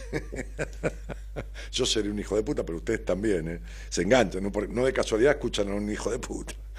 Bueno, eh, qué lindo. Adriana Landa Gómez dice, hola, ¿qué lado ocupo para enviarte mensaje de WhatsApp desde México? ¿Cómo que lado ocupás? Adri, Ariana, no entiendo, ¿qué quiere decir qué lado ocupas? ¿Qué lado ocupa? ¿Qué, te referís al, código? Posteale después el código de, de, de, cómo, no sé. Alejandra Molina dice, no puedo ingresar. ¿Cómo no vas a poder ingresar a sacar la entrada? Sí, tenés que poder. Es mercado pago. Qué feo es la colchoneta y la vianda. Cuando se hace ese tipo de trabajo personal hay que estar en lugares cómodos, agradables, bien contenido, bien, bien. Por supuesto, Miriam. Pero no es lo que sucede habitualmente. ¿Sabe cuántos seminarios hay como el que hacemos nosotros? De cada mil debe haber uno, dos, punto. Te digo porque han venido, en este último vino una psicóloga, ha venido una psicóloga de Israel a hacerlo, que vive en Israel. Vino de la madre, vino al seminario. Este, han venido psiquiatras. No porque jerarquicen nada, te quiero decir que son gente que ha hecho seminarios o que ha participado. Está. Salió un psiquiatra al aire un día que vino sin conocerme, vino con dos amigas que vinieron, y lo trajeron al tipo y dijo, yo he hecho muchos seminarios, nunca viví nada igual. Lo dijo acá al aire. Eduardo se llama, de, de Altagracia, Córdoba. Bueno, este, y el taller del 18 de agosto es un mini seminario, es, un mini, ¿no? ¿Mm? Es esto. ¿Viste los alfajores que ahora los hacen chiquititos? Eh, eh, eh, que no sé cómo le llaman, ¿no? Este, no la marca, sino que le llaman de una manera. Este, chiquititos que. Sí, el mini, sí, pero es lo mismo, el mismo alfajor, pero más chiquitito, más, en chiquito, ¿no? Este, así es el seminario con respecto ¿El hotel está en Puerto Madero, Dani? No, no, no, querido, está en la calle Reconquista, eh, casi Avenida Córdoba. en el centro de la ciudad, de, Córdoba y 9 de julio, dos cuadras ahí y unos metros. Eh, no, no, no, Madero no, no, nada que ver. Este, Pero cuando sacas la entrada te queda la dirección del hotel, te queda todo ahí. Yo quiero hacer terapia con Enrique. ¿Se hace por videollamada? ¿Se puede? Sí, llamala Analia, llamalo a Enrique, este, ubicalo, ahí está el teléfono, este, en, en la página de Buenas Compañías está el teléfono. Y le decís, hola Enrique, yo te escucho, soy oyente de Dani, o te escuché en la radio, es lo mismo, no, me menciones, no hace falta. Y quiero tener una, primera sesión con vos, y lo haces por Skype. Todos los, los terapeutas del equipo atienden a distancia. Mirá, hoy hablaba con una chica que vive en Villa Urquiza, que es paciente mía, y, vamos a tener una sesión. Viste que yo hago un tratamiento que en general no es con sesiones todas las semanas, este, en general, algunos casos que sí. Entonces le dije, este, este, Caro, le digo, este, nos vemos, este, si querés, como estás lejos, este, hacemos una charla por Skype. Me dijo, no, no, Dani, yo voy porque es feriado, vos vas a atender eso. Eh, a veces esa gente que está en Buenos Aires, este, también uno hace una videoconferencia, porque por ahí le cuesta una hora y media llegar, ¿viste? Araceli, Dayana Araceli dice, qué placer escucharte, te sigo hace años. Hola, Day. Gracias y bienvenido nuevamente. Eh, Luis Alberto Montenegro dice, Dani, saludos desde Tucumán. Rodrigo Morán dice, desde Las Lajas, Neuquén, un saludo. Mario David Policeno dice, Dani, te mando un abrazo fuerte desde Iguazú, Misiones. Un abrazo, misionero. Marina San Pietro dice, hola Dani, desde Paraná te escucho, beso enorme. Hola Maru. Este, Ariana Landa Gómez dice, perdón, Lada, bueno, no sé qué están hablando. Eh, bueno, Comito, ¿me das a alguien para hablar? Deja de ponerte a hablar con la mujer, invitarlas a cenar o todo eso que haces vos. este pibe me quiere cagar el programa. Eh, sí, tenés razón, vos me, lo, vos me lo anticipaste. Cleo Gil dice, hola Dani, me encanta escucharte, besos desde Catamarca. Hola Cleo, bueno, gracias por escuchar y por el beso desde Catamarca. Acá tengo un, té de estos que son medicinales, chicos. Eh, pero me pasa que me voy a tomar una horita antes de ir a dormir, ¿me entendés? Para no... Tengo otro en casa, pero no me voy a tomar uno detrás del otro. Comito, ¿me das un té? ¿Me haces el favor? ¿Haces algo por mí, Comito, que me, tratás para la mierda? ¿Eh? Hola, buenas noches. Hola, Dani. Buenas noches, ¿cómo estás? Hola, amorosa, ¿cómo te va, cielo? Bien, bien, yo estoy bien. Ahora estoy muy bien. ¿Y estás Nerviosa, pero muy bien. Bueno, me alegra. ¿Y, de dónde sos? Eh, soy de Banfield. Estoy en Banfield, estoy trabajando, estoy en mi horario laboral. ¿Estás cuidando a alguien?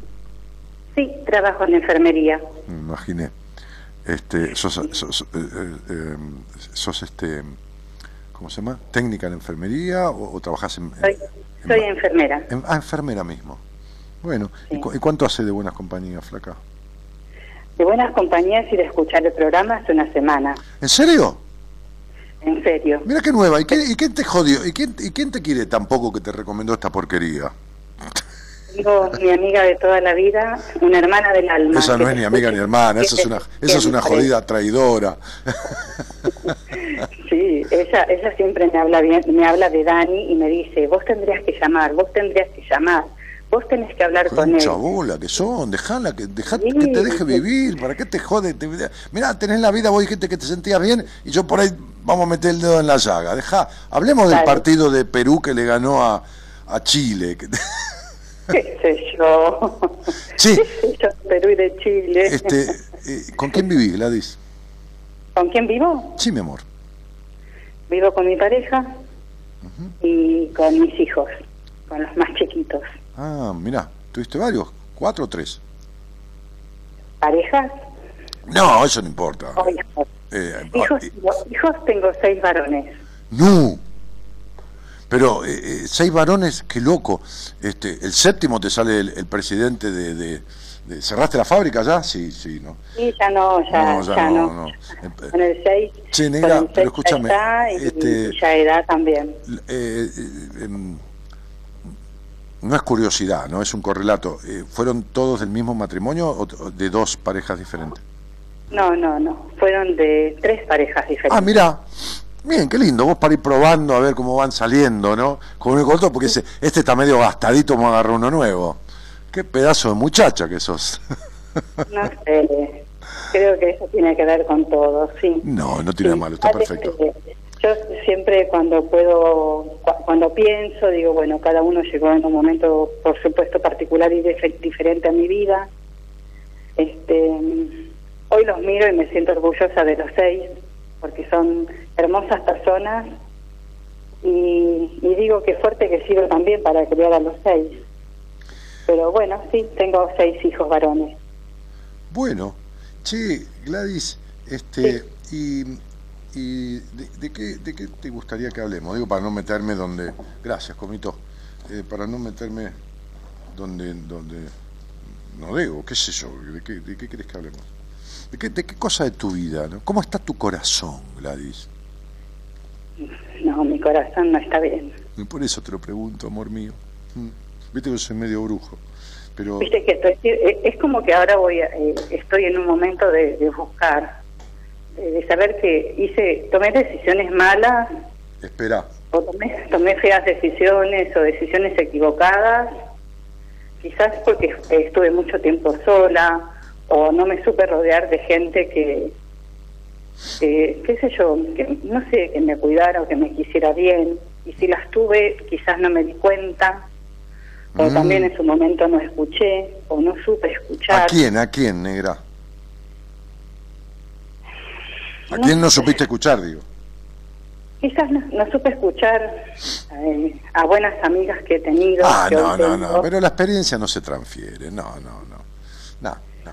Ahora, eh. Eh, uno, uno si es inteligente, aprende de la propia experiencia. Si es sabio, aprende de la ajena. Yo no creo que vos seas sabia, yo tampoco lo soy, ya olvidate porque me di cada golpe. Pero digo, este, aprende de la ajena. Y si es necio, no aprende de ninguna de las dos. Y vos no sos necia. En el tiempo que, en, el tiempo que podés, vas tratando de intentar aprender o, descubrir o bueno. Siento como que estoy en la búsqueda. Todavía, aún hoy, a punto de cumplir 50, estoy en la búsqueda. Estoy tratando. Ahora decime la búsqueda de qué. De estar bien, de hacer las cosas bien. De... Espera, espera un poquito, Gladys, porque ya vamos a aprovechar la, charla, ¿sabes?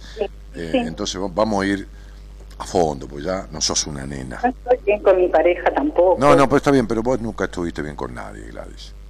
¿Está mm. claro? Porque vos no estás bien con vos misma desde que tenés uso de razón. Es tal cual.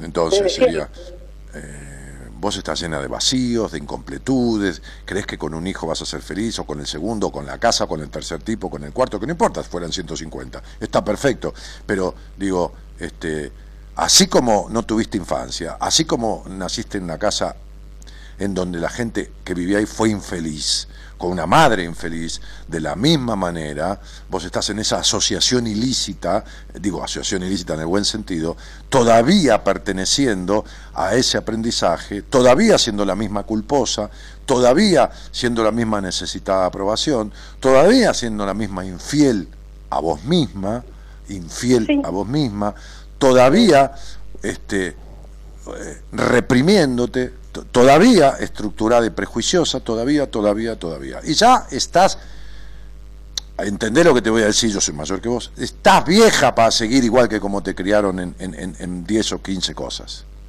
Ya estás vieja, porque vos no seguís comiendo, como le decía a una señora hoy que vino a verme, más o menos de tu edad, no seguís comiendo papilla y manzana rallada como cuando te criaron, ni tampoco usas pañales, digo, en el sentido de bebé. Y sin embargo, sin embargo, dejaste todas esas cosas, esa comida de bebé y todo lo demás, o de niña, o de nena, pero seguís viviendo con cosas que te quedaron pegadas de tu historia. La falta de un padre desdibujado, un hogar eh, de sacrificio, de esfuerzo, de no disfrute, una nena que fue nena nada. ¿Sabes cuál es la profesión? las profesiones tienen una simbología. Ah, yo trabajé en un hospital y, trabajé en un hospital cuando era muy pendejo este, y mm, este, dos años y pico, este, y, aprendí a querer mucho a las enfermeras, ¿no? Pero después, cuando me dediqué a la psicología, yo que soy un buscador de todo esto, un juntador de cosas y voy uniendo el cuerpo con la mente, con el alma y las profesiones, y siempre dije, ¿eh? de hace muchos años, la enfermera, la enfermera es una persona que nunca fue cuidada. Y como nunca fue cuidada, en el cuidado a los demás busca reparar la falta de cuidado que su niña tuvo. Tal cual. Bien. Es lo que a veces pienso y me llamo a la reflexión. Por eso tenés, mira que yo soy mal hablado, vieja, ¿eh? así que bancame. Por eso tenés esa puta y perra soledad en un costado de tu corazón que nunca se te fue. Porque vos cuidaste a cualquiera que está bien, porque es tu profesión, y cuidaste a cualquiera, en el buen sentido, que es tu hijo, 60 veces mejor y más de lo que cuidaste a tu niña. A Gladysita, que está llena de tristeza, melancolía y que toda... soledad. Exactamente. Sí, así desvalorada, desvalorada, no amada, pero no cuidada. no, pero a ver, princesa, ¿por qué no te valorizás vos? Porque sos capaz de sacarte la piel para que te quieran. Y eso es traición a uno mismo, eso es abandono de uno mismo, que lo mismo que viviste y sufriste en el hogar donde naciste. Entonces sería, siempre vas a encontrar en una pareja, en, un, en, en alguna amistad, un reflejo tuyo. La traición a uno mismo atrae traición de la afuera. La desvalorización de uno mismo atrae desvalorización de la afuera. Es decir, te hacen lo que anticipadamente vos te estabas haciendo. Aprende y aprendan todos que los vínculos son espejos. Nadie está con un celoso si no es celosa. No, pero yo no, yo no lo celo. Pelotuda, ¿cómo lo vas a celar si lo tenés encima todo el día, digo yo?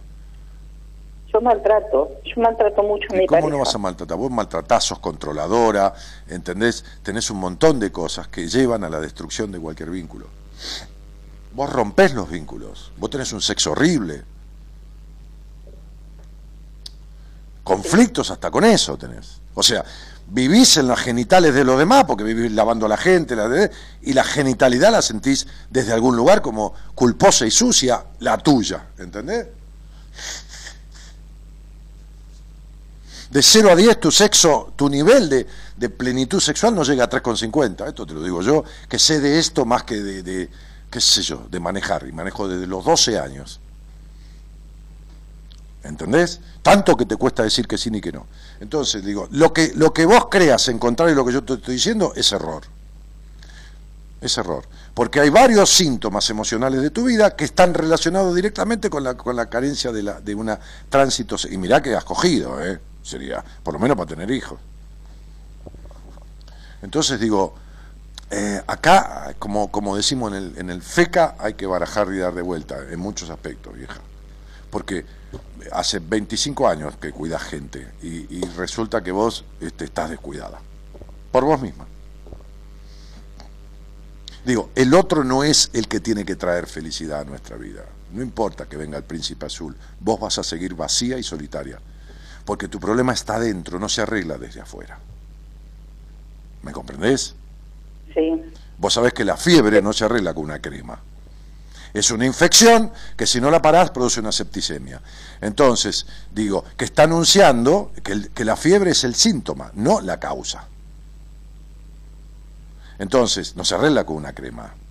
¿Entendés? Este, eh, eh, de la misma manera, lo que a vos te pasa está arraigado, por eso atraes los tipos que atraes. La desconsideración, la exigencia, por ahí atraes un psicópata también. O sea, atraes tipos que terminan, entre comillas, reflejando el abandono de tu padre o la falta de protección que tu padre nunca dio, pero sobre todo el abandono de vos misma. Entonces, desde la necesidad de aprobación hasta la soledad de la niña. ¿Por qué tenés tanta soledad? Porque tu niña todavía está en el pasado, boluda. El niño interno, la niña interna tuya, todavía no tiene tu consideración. Entonces sería, ay, no tengo tiempo para mí. El que no tiene tiempo para sí mismo es porque está dedicando tiempo de más a los demás.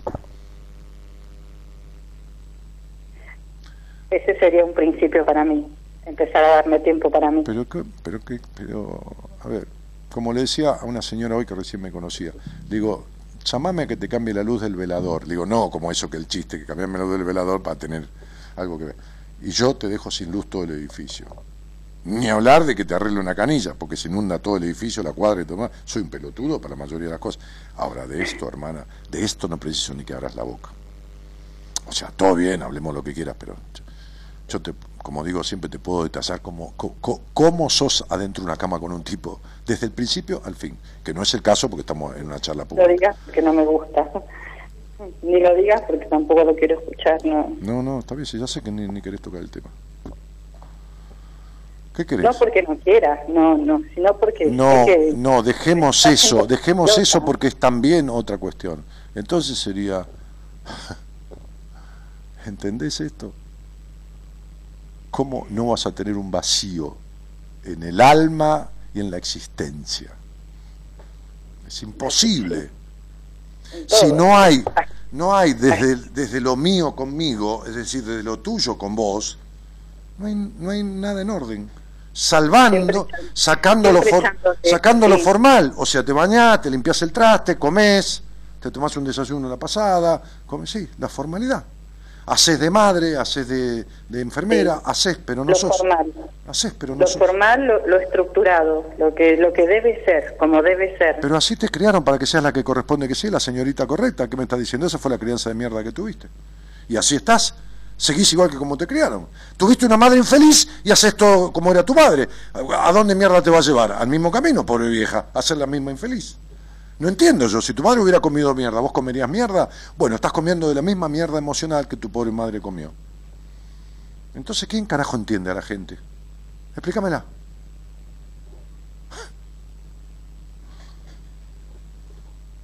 Qué bueno escucharte. No, mi amor, no.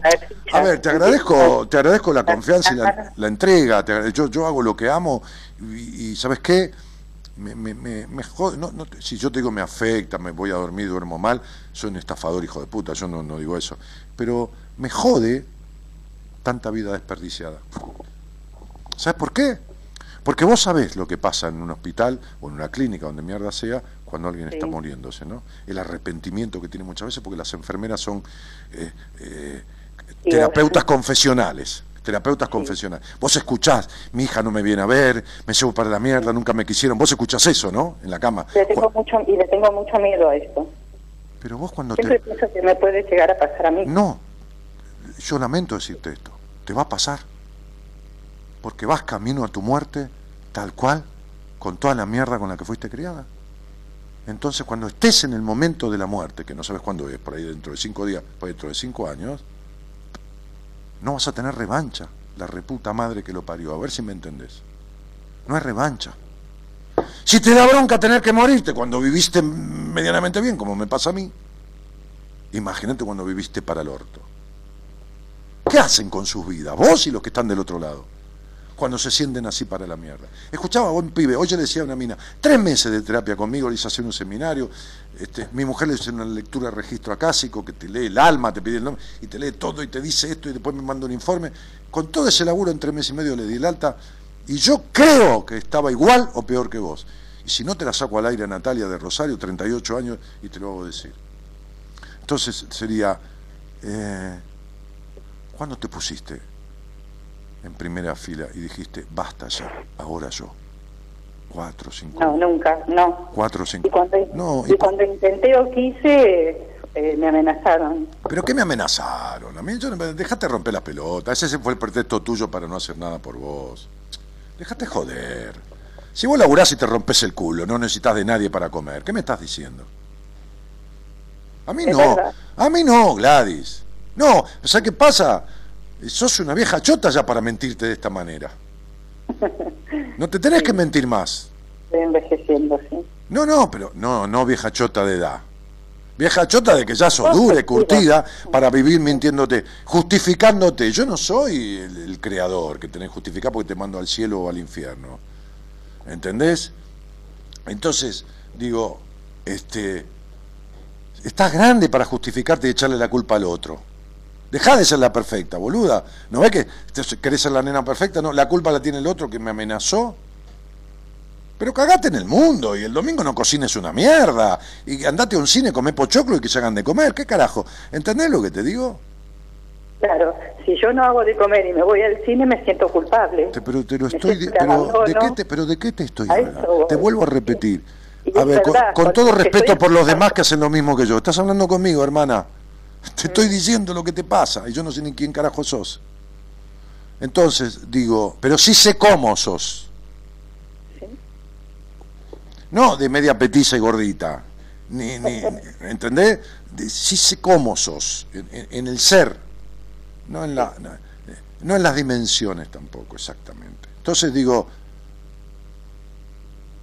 a mí qué carajo me importa si yo digo que no cocino y me voy al cine de esto y lo otro. ¿Me entendés esto? Sí.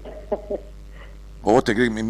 yo mañana voy a cenar con mis amigos y mi mujer me dijo, yo me voy a comer sushi con Caro, qué sé yo, que estoy con Carolina, una amiga de esa. Y le digo, bueno, para eso te compré un cupón ahí, que este, este, utilízalo. Bueno, sí, chao, hasta luego, que te vaya bien. Y listo. ¿Me, dijo, te hago un guacamole para llevarle a los chicos. Los chicos somos todos unos viejos boludos que ni te cuento, ¿no? El más joven tiene 40 años. Te hago un guacamole. Bueno, negra. Y ahí se quedó batiendo palta con, qué sé yo, el tomate con casé y todo lo demás. Y me lo prepara y me hace un guacamole. Yo hice pan casero el otro día llevo un pan tostadito con, con guacamole. Picoteamos de entrada ahí. Si la vida pues lo único que tiene lo único, lindo cuando se escucha. Lo, único que tiene sentido en la vida, el sentido de la vida es no sufrir y disfrutarla.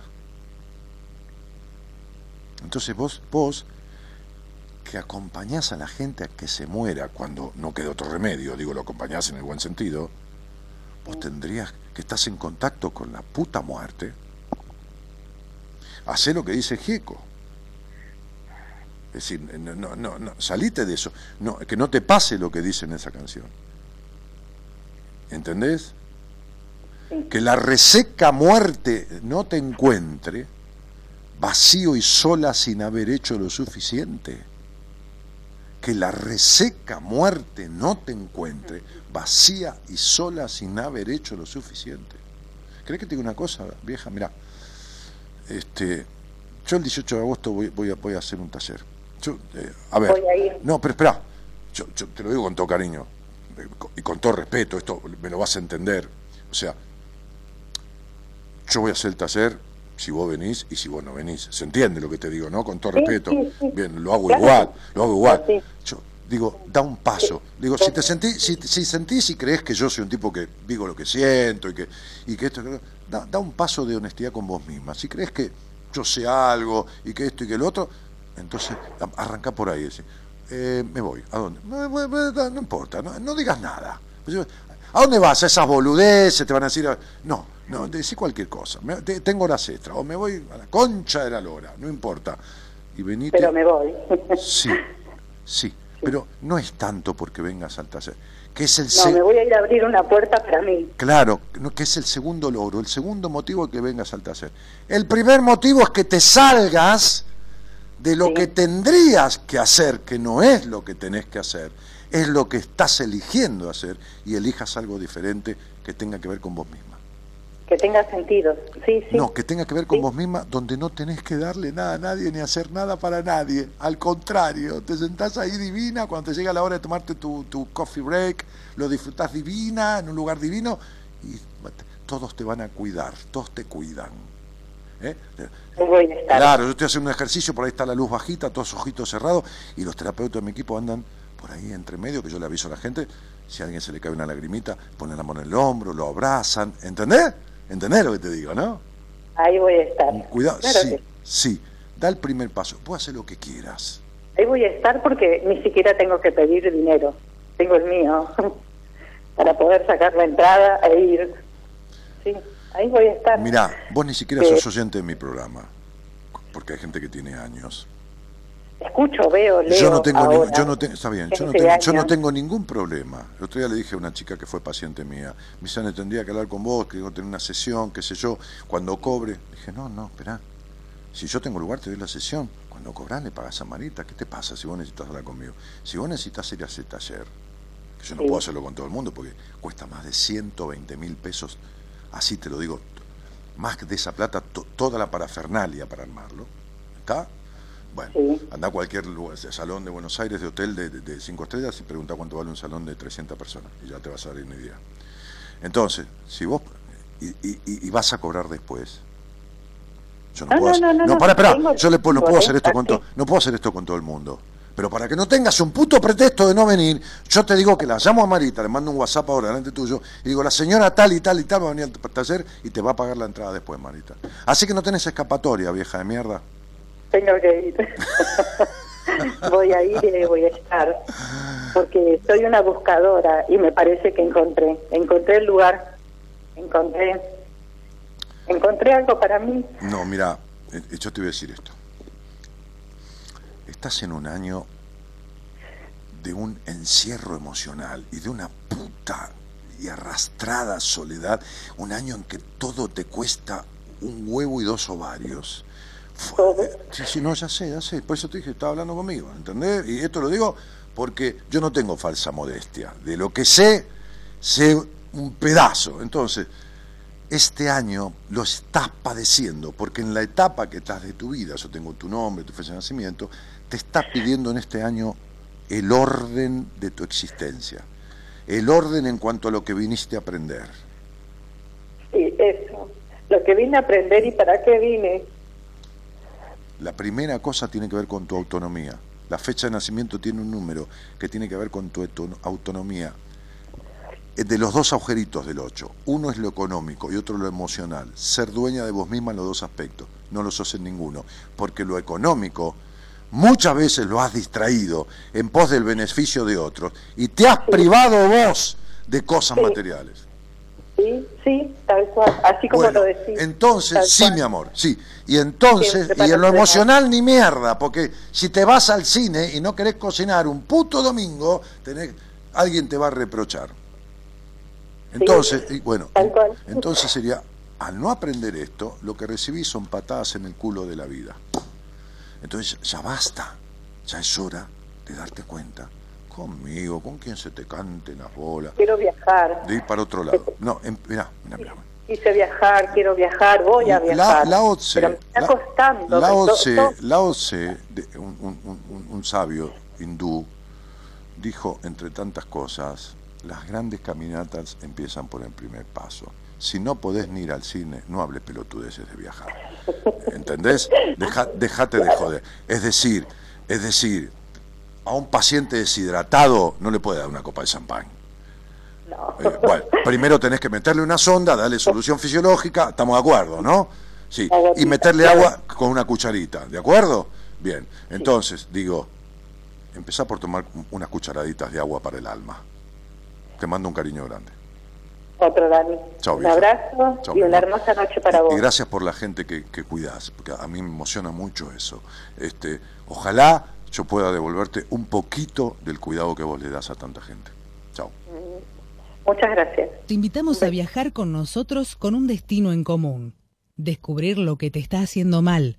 De 0 a 2, Buenas Compañías, con Daniel Martínez.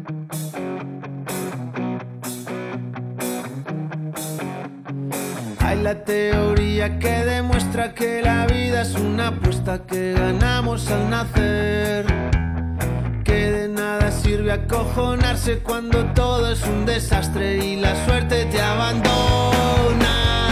Hay el argumento que sostiene que la vida es el presente, que no hay nada que perder. Que de nada sirve arrugarse cuando todo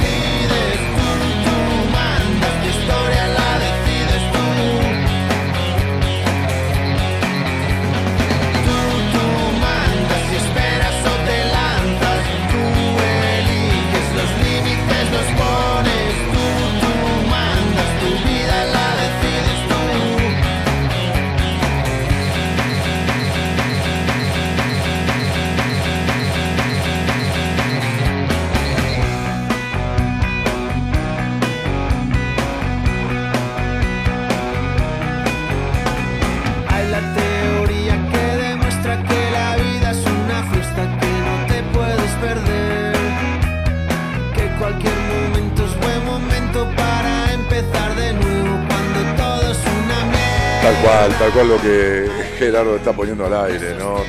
La primera, la primera apuesta la ganamos en el momento de nacer. Esto se llama Buenas Compañías. Hace 26 años que conduzco, conduzco este programa que se puso en marcha por la idea de una amiga, una conocidísima actriz argentina que ya, como se dice en el ambiente, se fue de gira este, a otro plano y, que, y que tiene esta continuidad. Hoy en muchas radios, ¿no? Grandes radios, no tan grandes radios pero en donde sintonizamos una frecuencia interior que más allá de la frecuencia radial, que hoy tiene que ver con redes sociales y transmisiones, este, es, tratar de sintonizar con uno mismo. ¿no? Este, mi nombre es Daniel Jorge Martínez, el operador técnico es el señor Gerardo Subirana, el productor es el señor Gonzalo Comito. Eh, Enrique Audine, licenciado en Psicología de la Universidad de Buenos Aires, es miembro del equipo. Pablo Mayoral, licenciado en Psicología de la Universidad de Buenos Aires este, docente universitaria, licenciada en psicología de la UFLO, este, Noemí De Vito, eh, docente universitaria de la, Universidad Católica Argentina, licenciada en psicología de la misma universidad, este, este, María del Carmen Diz, docente también, médico psiquiatra psicoanalista, disertante en congresos internacionales, el doctor Alberto Rosales. Eh, eh, una tarotista internacional que hace un, tarot psicoterapeuta, un tarot psicológico. Eh, no es que, hay un rubiecito en tu vida, bueno, más allá de estas cosas, la, señora Moraconti, este, María Gabriela Maneiro, que, es mi mujer, que ni te pide la fecha como yo, te pide el nombre, te, hace una meditación de tres minutos y te lee los registros acá, te lee el alma, de dónde venís, cómo, por qué, qué te pasa, de dónde te pasa, cómo salir, que esto, que lo otro, de acá, de allá, que además es community manager, este, cursada en ello, que maneja las redes sociales junto con, con, Carolina Cutrini, con, con otra chica más, este, que, hacen trabajo en las redes sociales y asesoramiento de imagen y todo lo demás. Un, equipo de, profesionales, María de Los Ángeles Caluro Bedia, que es productora asociada de este programa, que, que, enrige toda la coordinación de, las cosas que suceden, es decir, un equipo de profesionales, pero sobre todo de, buena gente. Está buena gente, bueno, no, somos ni los mejores, buena gente, buena gente, no es gente, no es gente jodida, no es gente cagadora, ¿eh? no, no, buena gente, buena gente. Está, este, no, no, no me dan agua bendita tampoco, ¿viste? ¿Me entendés? Pero buena gente. Está, que no es poca cosa, que no es poca cosa. ¿Qué tal, Mónica? ¿Cómo te va? ¿Cómo estás, Daniel? Bien, nombrando a mi equipo del cual estoy orgulloso. Menos de mí mismo, estoy orgulloso de todos. Pero me parece, me parece bárbaro y es cierto. Y, contenta de encontrarte porque hace 12 años estuve en Ramos Mejía, donde estabas, donde atendías. Sí, hace mucho. Tenía 55 en ese momento. Mira vos que nos pusimos grandes. Sí, y me aclaraste un montón de cosas y bueno, gracias a vos, vos me dijiste, ¿qué quieres hacer ahora? Yo te dije, viajar y empecé a viajar. Sí, pero tuvimos que hablar del por qué, y el por qué no pasaba, y el por qué no hacías, y por qué razonabas tanto, y por qué... Eh, debemos haber hablado de algunas cosas que tienen que ver, a ver, 7, 14, y 5, 10, 13, 4, 14 y 4, 18, 9. Debemos haber hablado de las decepciones también. Y sí, un poco de todo. Hemos eh, hablado de, las decepciones, de la desconfianza, de lo excesiva razonadora y perfeccionista. Sí. ¿Y qué pasó con esto? Y entonces en esa, en esa eh, eh, entrevista que no fue gracias a mí, porque yo te puedo dar de comer, qué sé yo, caviar y vos agarrás caca de perro, ¿no? Sería, es lo que vos hiciste con lo que yo te, ayudé a descubrir, ¿no? No, no, me ayudaste mucho. Sí, está bien, pero es lo que vos hiciste, es tu mérito. ¿Y tomaste? tomé lo que me lo que me para mí fue importante de todo lo que vos me dijiste. Correcto y, y, por supuesto que analicé y, te digo la verdad muchas veces me acordé de vos y te había perdido de vista. Como para poder encontrarte. Bueno este, no sería momento. No y sí justamente justamente.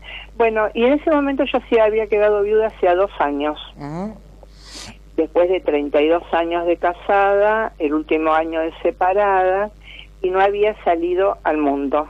Claro.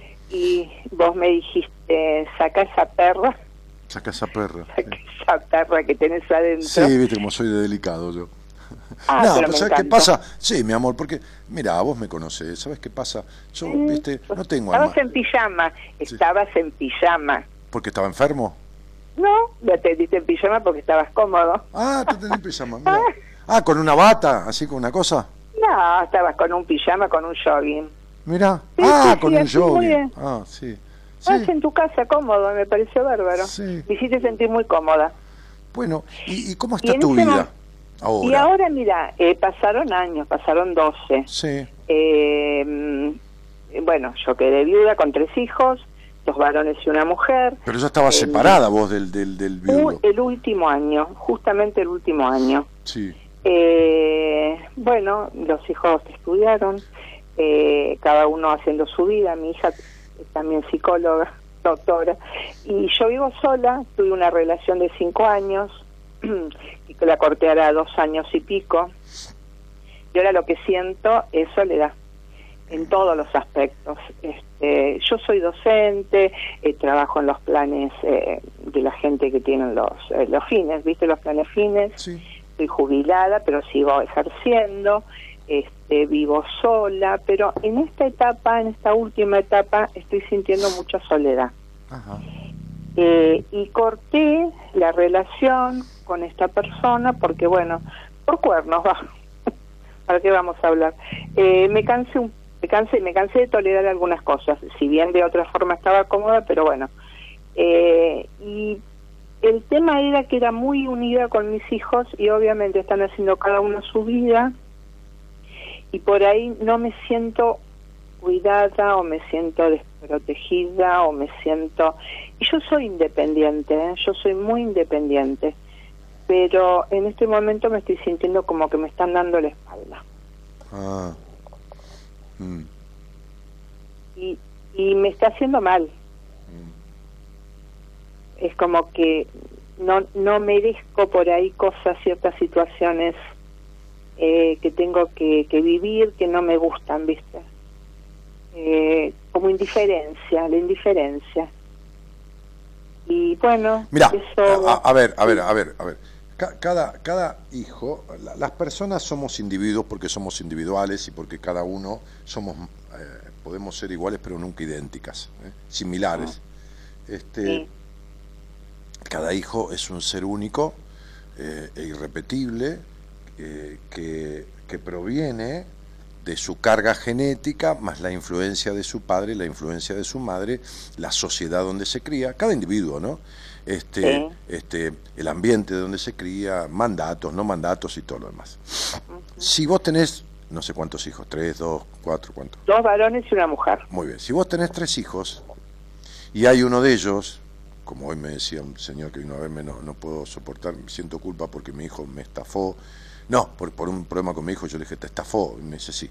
Y esto y lo otro, le digo, mira, este, este, eh, lo- los lazos sanguíneos no determinan este, obligaciones. Eh, cua- los lazos sanguíneos no determinan obligaciones cuando la conducta del otro no es coherente. Podrá ser tu hijo. A mí me importa tres carajos si es mi hermana o quien sea. Si no se merece mi condescendencia, no la tendrá.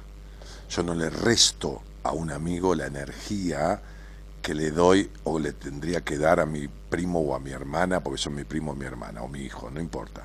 Entonces, lo que digo es lo siguiente, puede haber un hijo al que la actitud o la crianza que tuvo le cayó mal porque él sintió que la madre eligió al hermano, o porque el padre esto, o porque el padre lo otro, o porque la madre fue exageradamente perfeccionista y rompió mucho las pelotas, o por lo que fuera.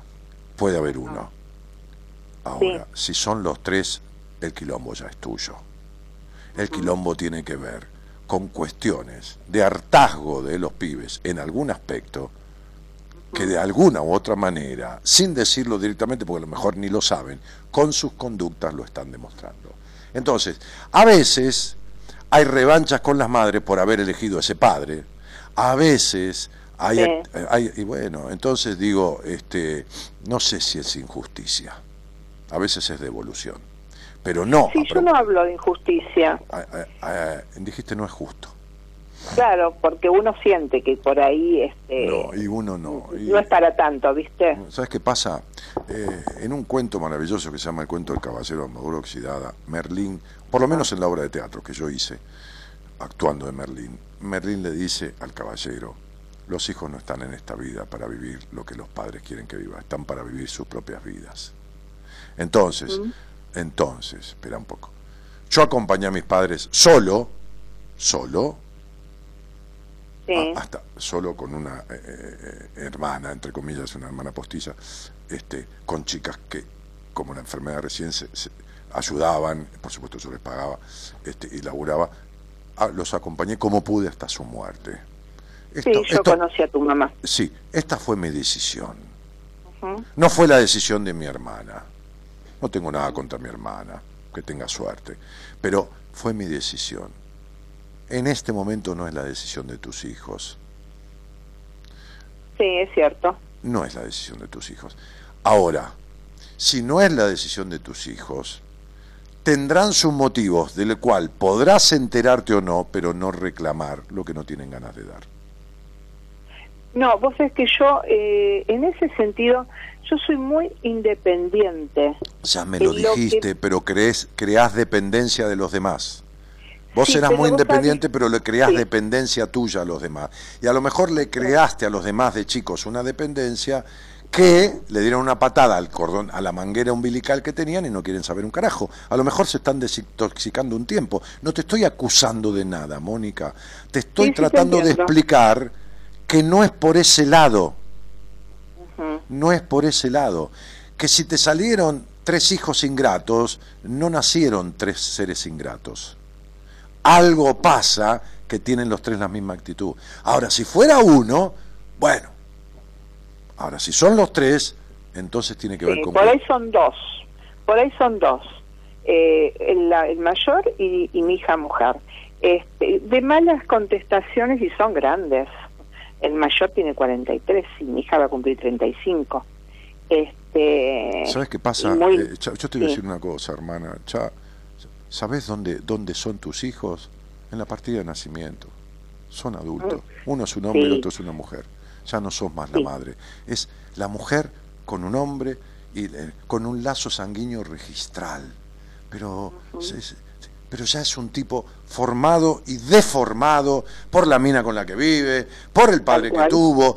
sí, pero no, no me vengas con que un pelo de concha tira, Más, que una yunta de bueyes. ¿Entendés? Porque, en definitiva, si mi mujer me rompe las pelotas en contra de mi madre y me despierta bronca con ella, es porque yo la bronca la tenía dentro. Nadie, le, nadie le desencadena a nadie lo que dejas de echarle la culpa, mi hijo es bueno y esta yegua le cagó la vida. No vengas con esa pelotudez.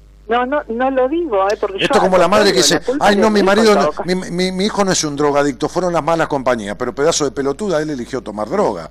¿Qué me venís con que? Entonces sería, si tu hijo se deja influenciar por un pelo de la concha de la mujer, es porque él tiene pensando adentro lo mismo. ¿Está claro?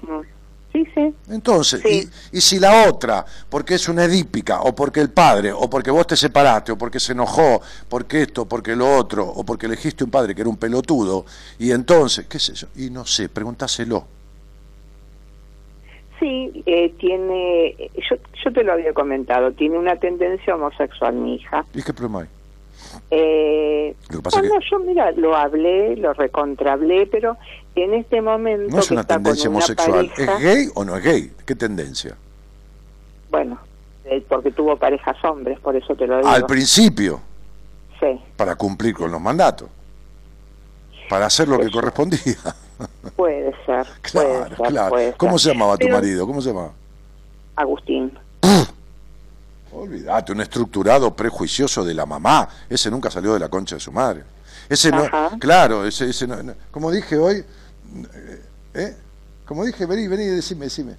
¿No te acordás? No, no era dípico, era solídico, solípico. Solípico, la única mina de su vida fue su mamá, no era dípico, era solípico. Ah. Ese era de la madre. ¿Vos sabés o no? ¿Sabés que tu marido era de la madre? Y mira, cuando la madre murió tuvo un infarto a los 20 días. Pero estás hablando conmigo, mi amor. Sí, ya sé, por eso te llamé. ese, era de la madre. ¿Y sabes por qué tuviste un tipo estructurado y prejuicioso? Que nunca se dio cuenta si vos sentías algo o no sentías algo en el sexo porque era un hombre niño. Puede ser. Pero lógico. Sí, sí. Claro, para que te ayude a no romper los prejuicios que tuviste de tu infancia.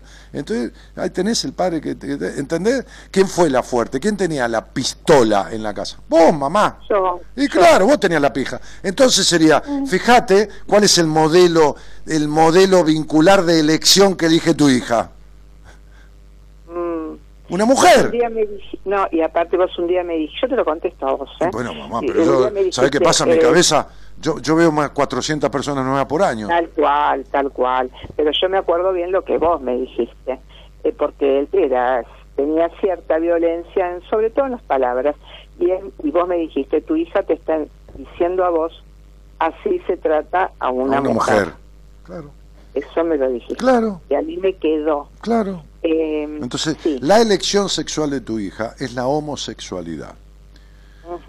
Yo te voy a decir una cosa, porque es un tema que a mí me apasiona la sexualidad desde el punto de vista emocional, vinculado con lo material, vinculado con el vacío del alma, vinculado con los vínculos. Tiene, tiene mucho que ver la vincularidad y la, la tipo de elecciones que hace una mujer de hombre este, cuando tiene conflictos con, con su genitalidad, con la sexualidad genital, porque sexual es todo, todo es energía de sexual, Sí. energía de libido. Sí. Mirá, hay una ser, yo tengo, porque bueno, tanta gente que he visto y tantos años, el tipo gay, de, los, de, de 100 tipos que, que inclinan, ya no un nene, digo, ya a, a jóvenes, adultos, a la homosexualidad, el tipo gay es gay, en un 95% es gay. Ah, Alguno tiene duda. El que es bisexual es bisexual. Ok. Sí. Ahora, del 100% de la mujer lesbiana, el 70 o el 60 lo es por la culpa que tiene generada, es decir, lo es no por la adherencia a la vagina, sino por el rechazo que tiene a lo masculino por la prohibición. ¿Entendés lo que te estoy diciendo? Sí, sí, Bien, sí. ¿qué quiere decir? Mirá, yo te- atendí una, ch- dos chicas que son, que son supuestamente gay. La segunda, cuando vino la primera, que era ausente mía, después vino la novia. A ver, cuando vino la novia, que yo no sabía ni que era la novia, que yo, la pareja, han viajado juntas por el exterior, todo. Se sienta. Empezamos a hablar. Y en un momento le digo, ¿cuál es tu elección sexual? ¿Cuál es tu, tu objeto de deseo? En- cuan-?" Me dice, no, la mujer, yo soy lesbiana. Le digo, pará, pará, pará un poquitito. Te voy a decir lo siguiente. Vos sos tan lesbiana como yo gay. ¿Escuchaste lo que te digo? Le dije, "Escu- yo vos sos tan lesbiana como yo gay. ¿Entendés? Y a mí me gustan las mujeres muchísimo. Entonces, digo, vos de lesbiana tenés lo mismo que yo de gay. Buah, no solo se separaron las dos, sino que tuvieron sexo con hombres. Entonces, entonces, la mayoría de las lesbianas, o gran parte de ellas, no voy a establecer una regla, tienen una bisexualidad reprimida. Tienen tan prohibida el pene, por no decir la pija, que no queda bien. Este, no, ya sé, te estoy jodiendo. Que van hacia lo otro. No por elección, sino por prohibición. ¿Entendés lo que te estoy diciendo? Pero Sí. esto, esto es como la. Esto, mirá, yo no yo todavía, todavía, todavía, desde que hago lo que hago Sí. en psicología, no he atendido todavía. Mirá, le di el alta a una señora, que la puedo sacar al aire el lunes que viene, que un día me fui a Ramos Mejía a cenar con mis amigos, porque voy todos los jueves, y con el manos libre del teléfono conectado al, al aparato de audio del, del, del coche, me fui hablando con ella que tenía un ataque de conmoción, de temblores en el cuerpo, porque en un acto de desorden se había comido tres, dos o tres galletitas de chocolate, dulces, qué sé yo, teniendo este quilombo de la, de la, ¿cómo se llama? De no poder comer gluten, este, Sí. ah, Dios, no me sale la palabra ahora, Bah, no importa. Este, ¿Celíaca? sí, teniendo celiaquía, pero aparte hiper, este, eh, eh, hiper, ¿Tiroidismo? hiper, no, hiper vegana, hiper esto, hiper lo Ah, otro. ah, bueno, sí, la- no, no, espera, espera, espera, déjame que te cuente. por- Sí, espera, espera. Este, sí. rosácea, esto, la- la- Ah, y la puta madre que lo parió. No, Somatizada por todos las lados. siete plagas de Egipto. Sí. Sí. Bien. Ok. Mirta se llama. No a decir apellido ni nada. Antes de ayer le dije, ¿me, puedes escribir una, una minuta que ya me la va a mandar? Como le digo, ahora tomé la costumbre para que mi mujer haga, sin dar detalles, por supuesto, eh, personales, tipo un raconto en, en las redes, de, como una cosa confesional, que no es para yo tengo gente en espera como paciente, ¿sí? para que la gente se anime, que el testimonio y la forma de, de transformación de otro. Bah, entonces otro día dije, Mirta, mira, vos sabés que a mí no me gusta tener gente al pedo, digo, no solo porque ten- tenga gente en espera, si no la tuviera me dedicaría a, comer, a, a- a- vender empanadas, digo, como digo siempre, pero yo no tengo a nadie un día de más. Yo creo que estás para darte un alta, que el objetivo está logrado. Me dijo, Dani, este, escúchame, yo nunca... eh, me pasó tal cosa, se terminó tal relación, esto como torta, galletita, pan. ¿Me escuchaste lo que estoy diciendo? Cortó con todo el... Pero yo- me acuerdo una, una amiga de mi mujer que vino a verme, había hecho tres años de terapia, era vegetariana hacía siete años. Una divina, la quiero mucho. Este, Anto. Este, y mm, le habría, estaría en el quinto mes más o menos de tratamiento conmigo. Me manda una foto un domingo. Sí, un domingo. Me manda una foto, se había ido a comer sola. Porque ya se había mudado de la casa de la madre, ya en cinco meses hicimos un cambio, se había ido de Gran Buenos Aires con la madre. La madre, una mujer muy complicada. Bueno, ya estaba viviendo en la capital, que esto y que lo otro, que acá y que allá, y me manda una foto. De la mesa, donde estaba sentada, había una tabla, esas que te dan en las parrillas, grandota, con un- una porción grande de matambrito con cuatro rodajas de tomate. Hacía Sí. siete años que era vegetariana. ¿Sentía culpa? No, no sentía ninguna culpa, no sentía ninguna culpa. Lo que te estoy diciendo es que los recursos, algunos recursos que, que tienen que ver con la alimentación o que tienen que ver con la sexualidad, a mí, como soy yo, el tipo de terapeuta que soy yo, que se sale del manual y del libro y de la, de la, Sí, de de academia, que no Sí. quiere decir que no lo tenga en cuenta, quiere decir que además de eso, entonces me da la simbología de ciertas cuestiones de conflictos que tiene por otras áreas. No porque ser vegetariano esté mal, sino porque cuando alguien viene con un vegetarianismo, yo chequeo ciertas cosas, a ver si es por una sana elección vegetariano o está simbolizándome algo que yo sé a qué se refiere. Claro. ¿Está claro? No o tiene sea nada. que no es, el, no nada- es el punto... Sí, sí, sí, sí. Es, sí. es- es decir, que a veces lo que asoma por la, el por- lo que asoma por la superficie del mar no es un iceberg, es un simple témpano que el barco viene y lo rompe, pero otras veces es la punta de un iceberg, quiere decir que abajo, en la base del mar, hay una montaña de hielo. Entonces hay, no hay que trabajar lo que aparece, hay que trabajar y dinamitar eso desde abajo. Y entonces ahí se produce la transformación, no el cambio.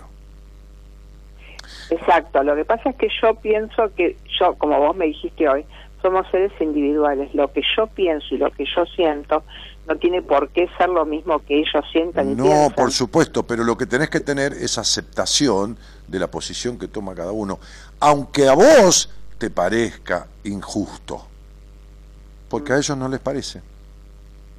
Sí, ya me di cuenta. Bueno, ahora, ese acto que para vos es injusto y para ellos es lógico, tiene una base de lógica en ellos. en ellos. Claro, Que no es por nada. que proviene de sensaciones continuas de injusticia que ellos sienten que se cometieron con ellos en su infancia. Claro, puede ser, sí. No, no puede ser. Sí, sí. Es. No, es. Sí, sí, sí. Hubo en su infancia situaciones que ellos no querían ver o no querían Y te lo escuchar. estoy diciendo. Y eso los tienen que haber marcado, seguro. Bueno, Lo que pasa es que yo en este momento que estoy pensando en mí, en realidad hace rato que estoy pensando en mí, ¿eh? este, pero bueno, el no tener una pareja tampoco, que es lo que estoy extrañando y necesitando realmente, porque yo no quiero estar pensando qué está haciendo cada uno de ellos, sino quiero pensar en mí, qué hago yo y quién qué puede estar haciendo mi compañero o quiero estar con alguien. Eh, pero me noto como que estoy como en un encierro en este momento. Es como que tengo puertas que no sé cuál abrir. eh, estoy como confundida, cosa que hasta hace un tiempo no me pasaba. Este, y bueno, yo quiero estar bien. Mira, confundido me suena fundida con. Confundida me suena fundida con. Hay que ver con qué estás fundida de tu historia, de lo cual nunca pudiste salir. Jamás saliste de la decepción de tu padre. Jamás saliste del excesivo razonamiento. jamás saliste de, la desconfianza de los hombres. Jamás nadie te conoció en tu vida totalmente y ni te diste a conocer del todo. ¿Entendés? A ningún hombre en tu vida.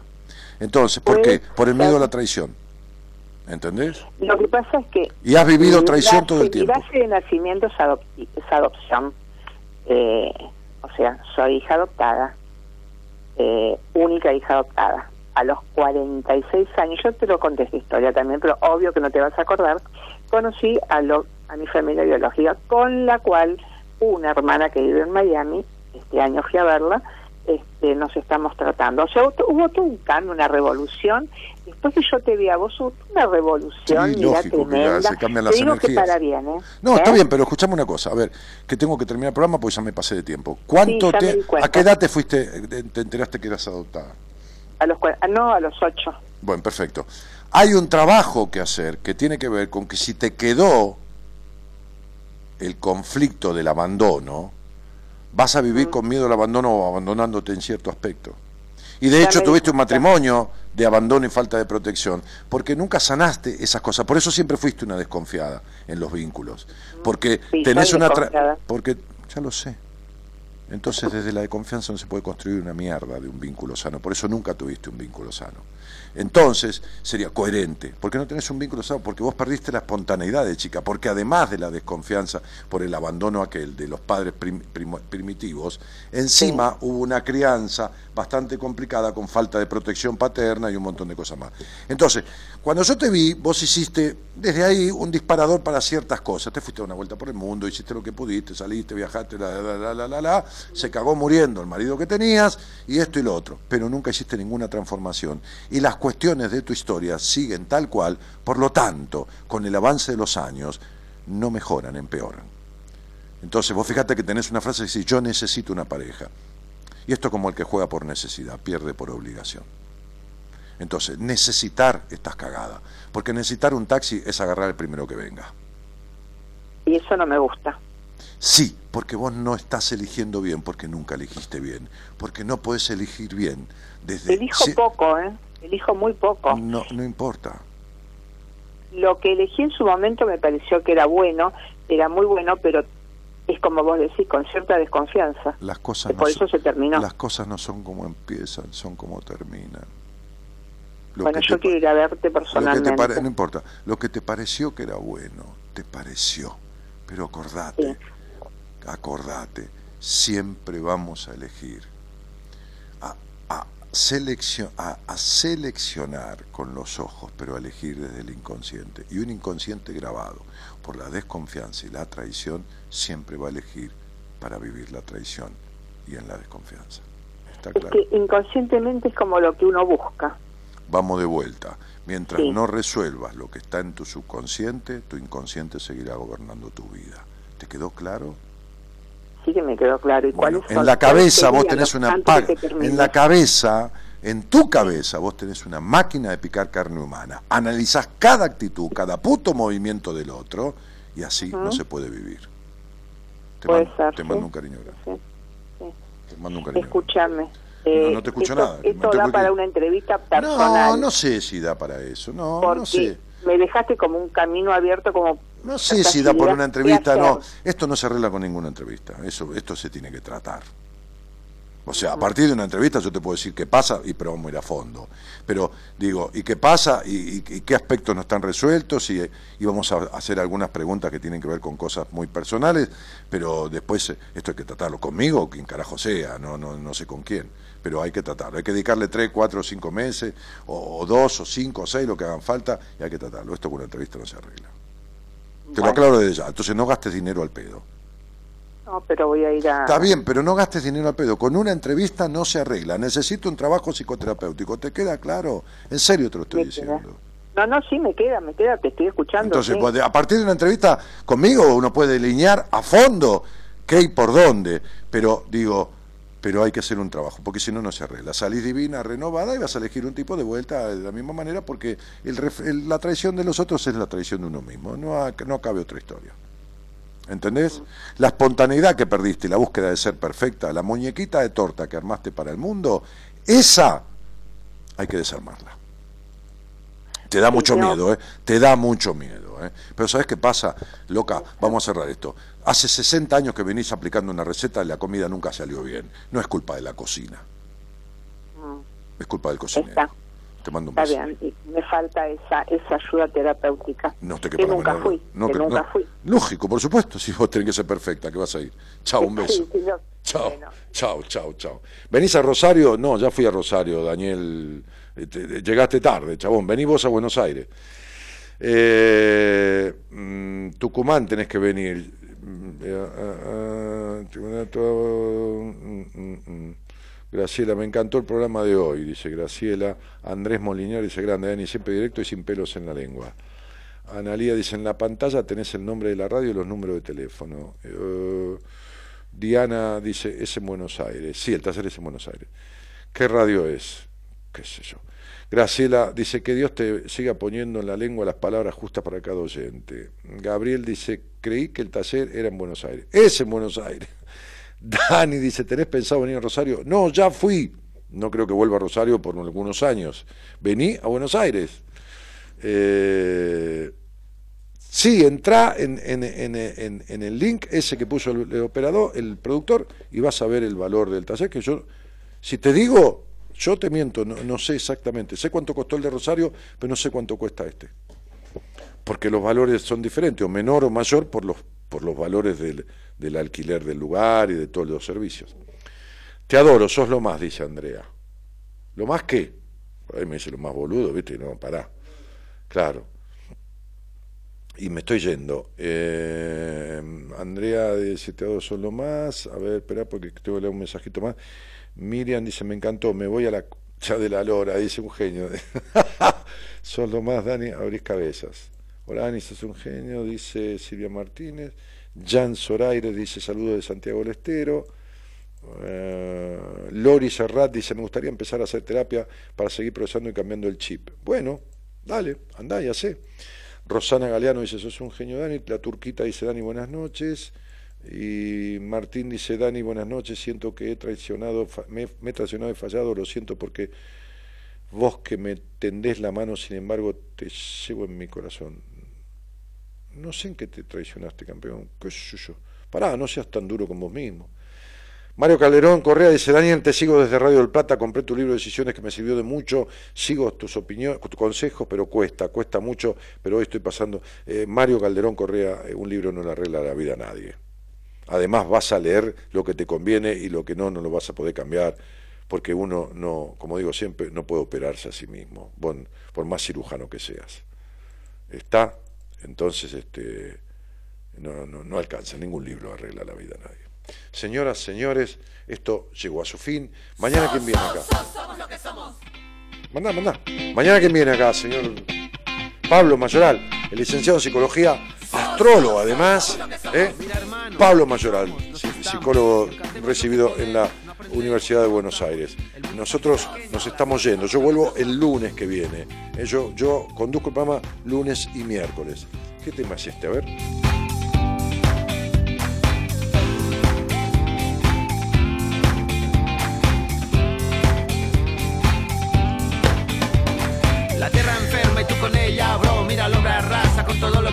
Digo paz, verdad, justicia, libertad. Digo amor, respeto, conciencia, dignidad. Mira, somos lo que somos, no lo que queremos. Patrones, esclavos humanos, imperfectos, somos raza, cultura, humanidad. Sos, sos, sos, somos lo que somos.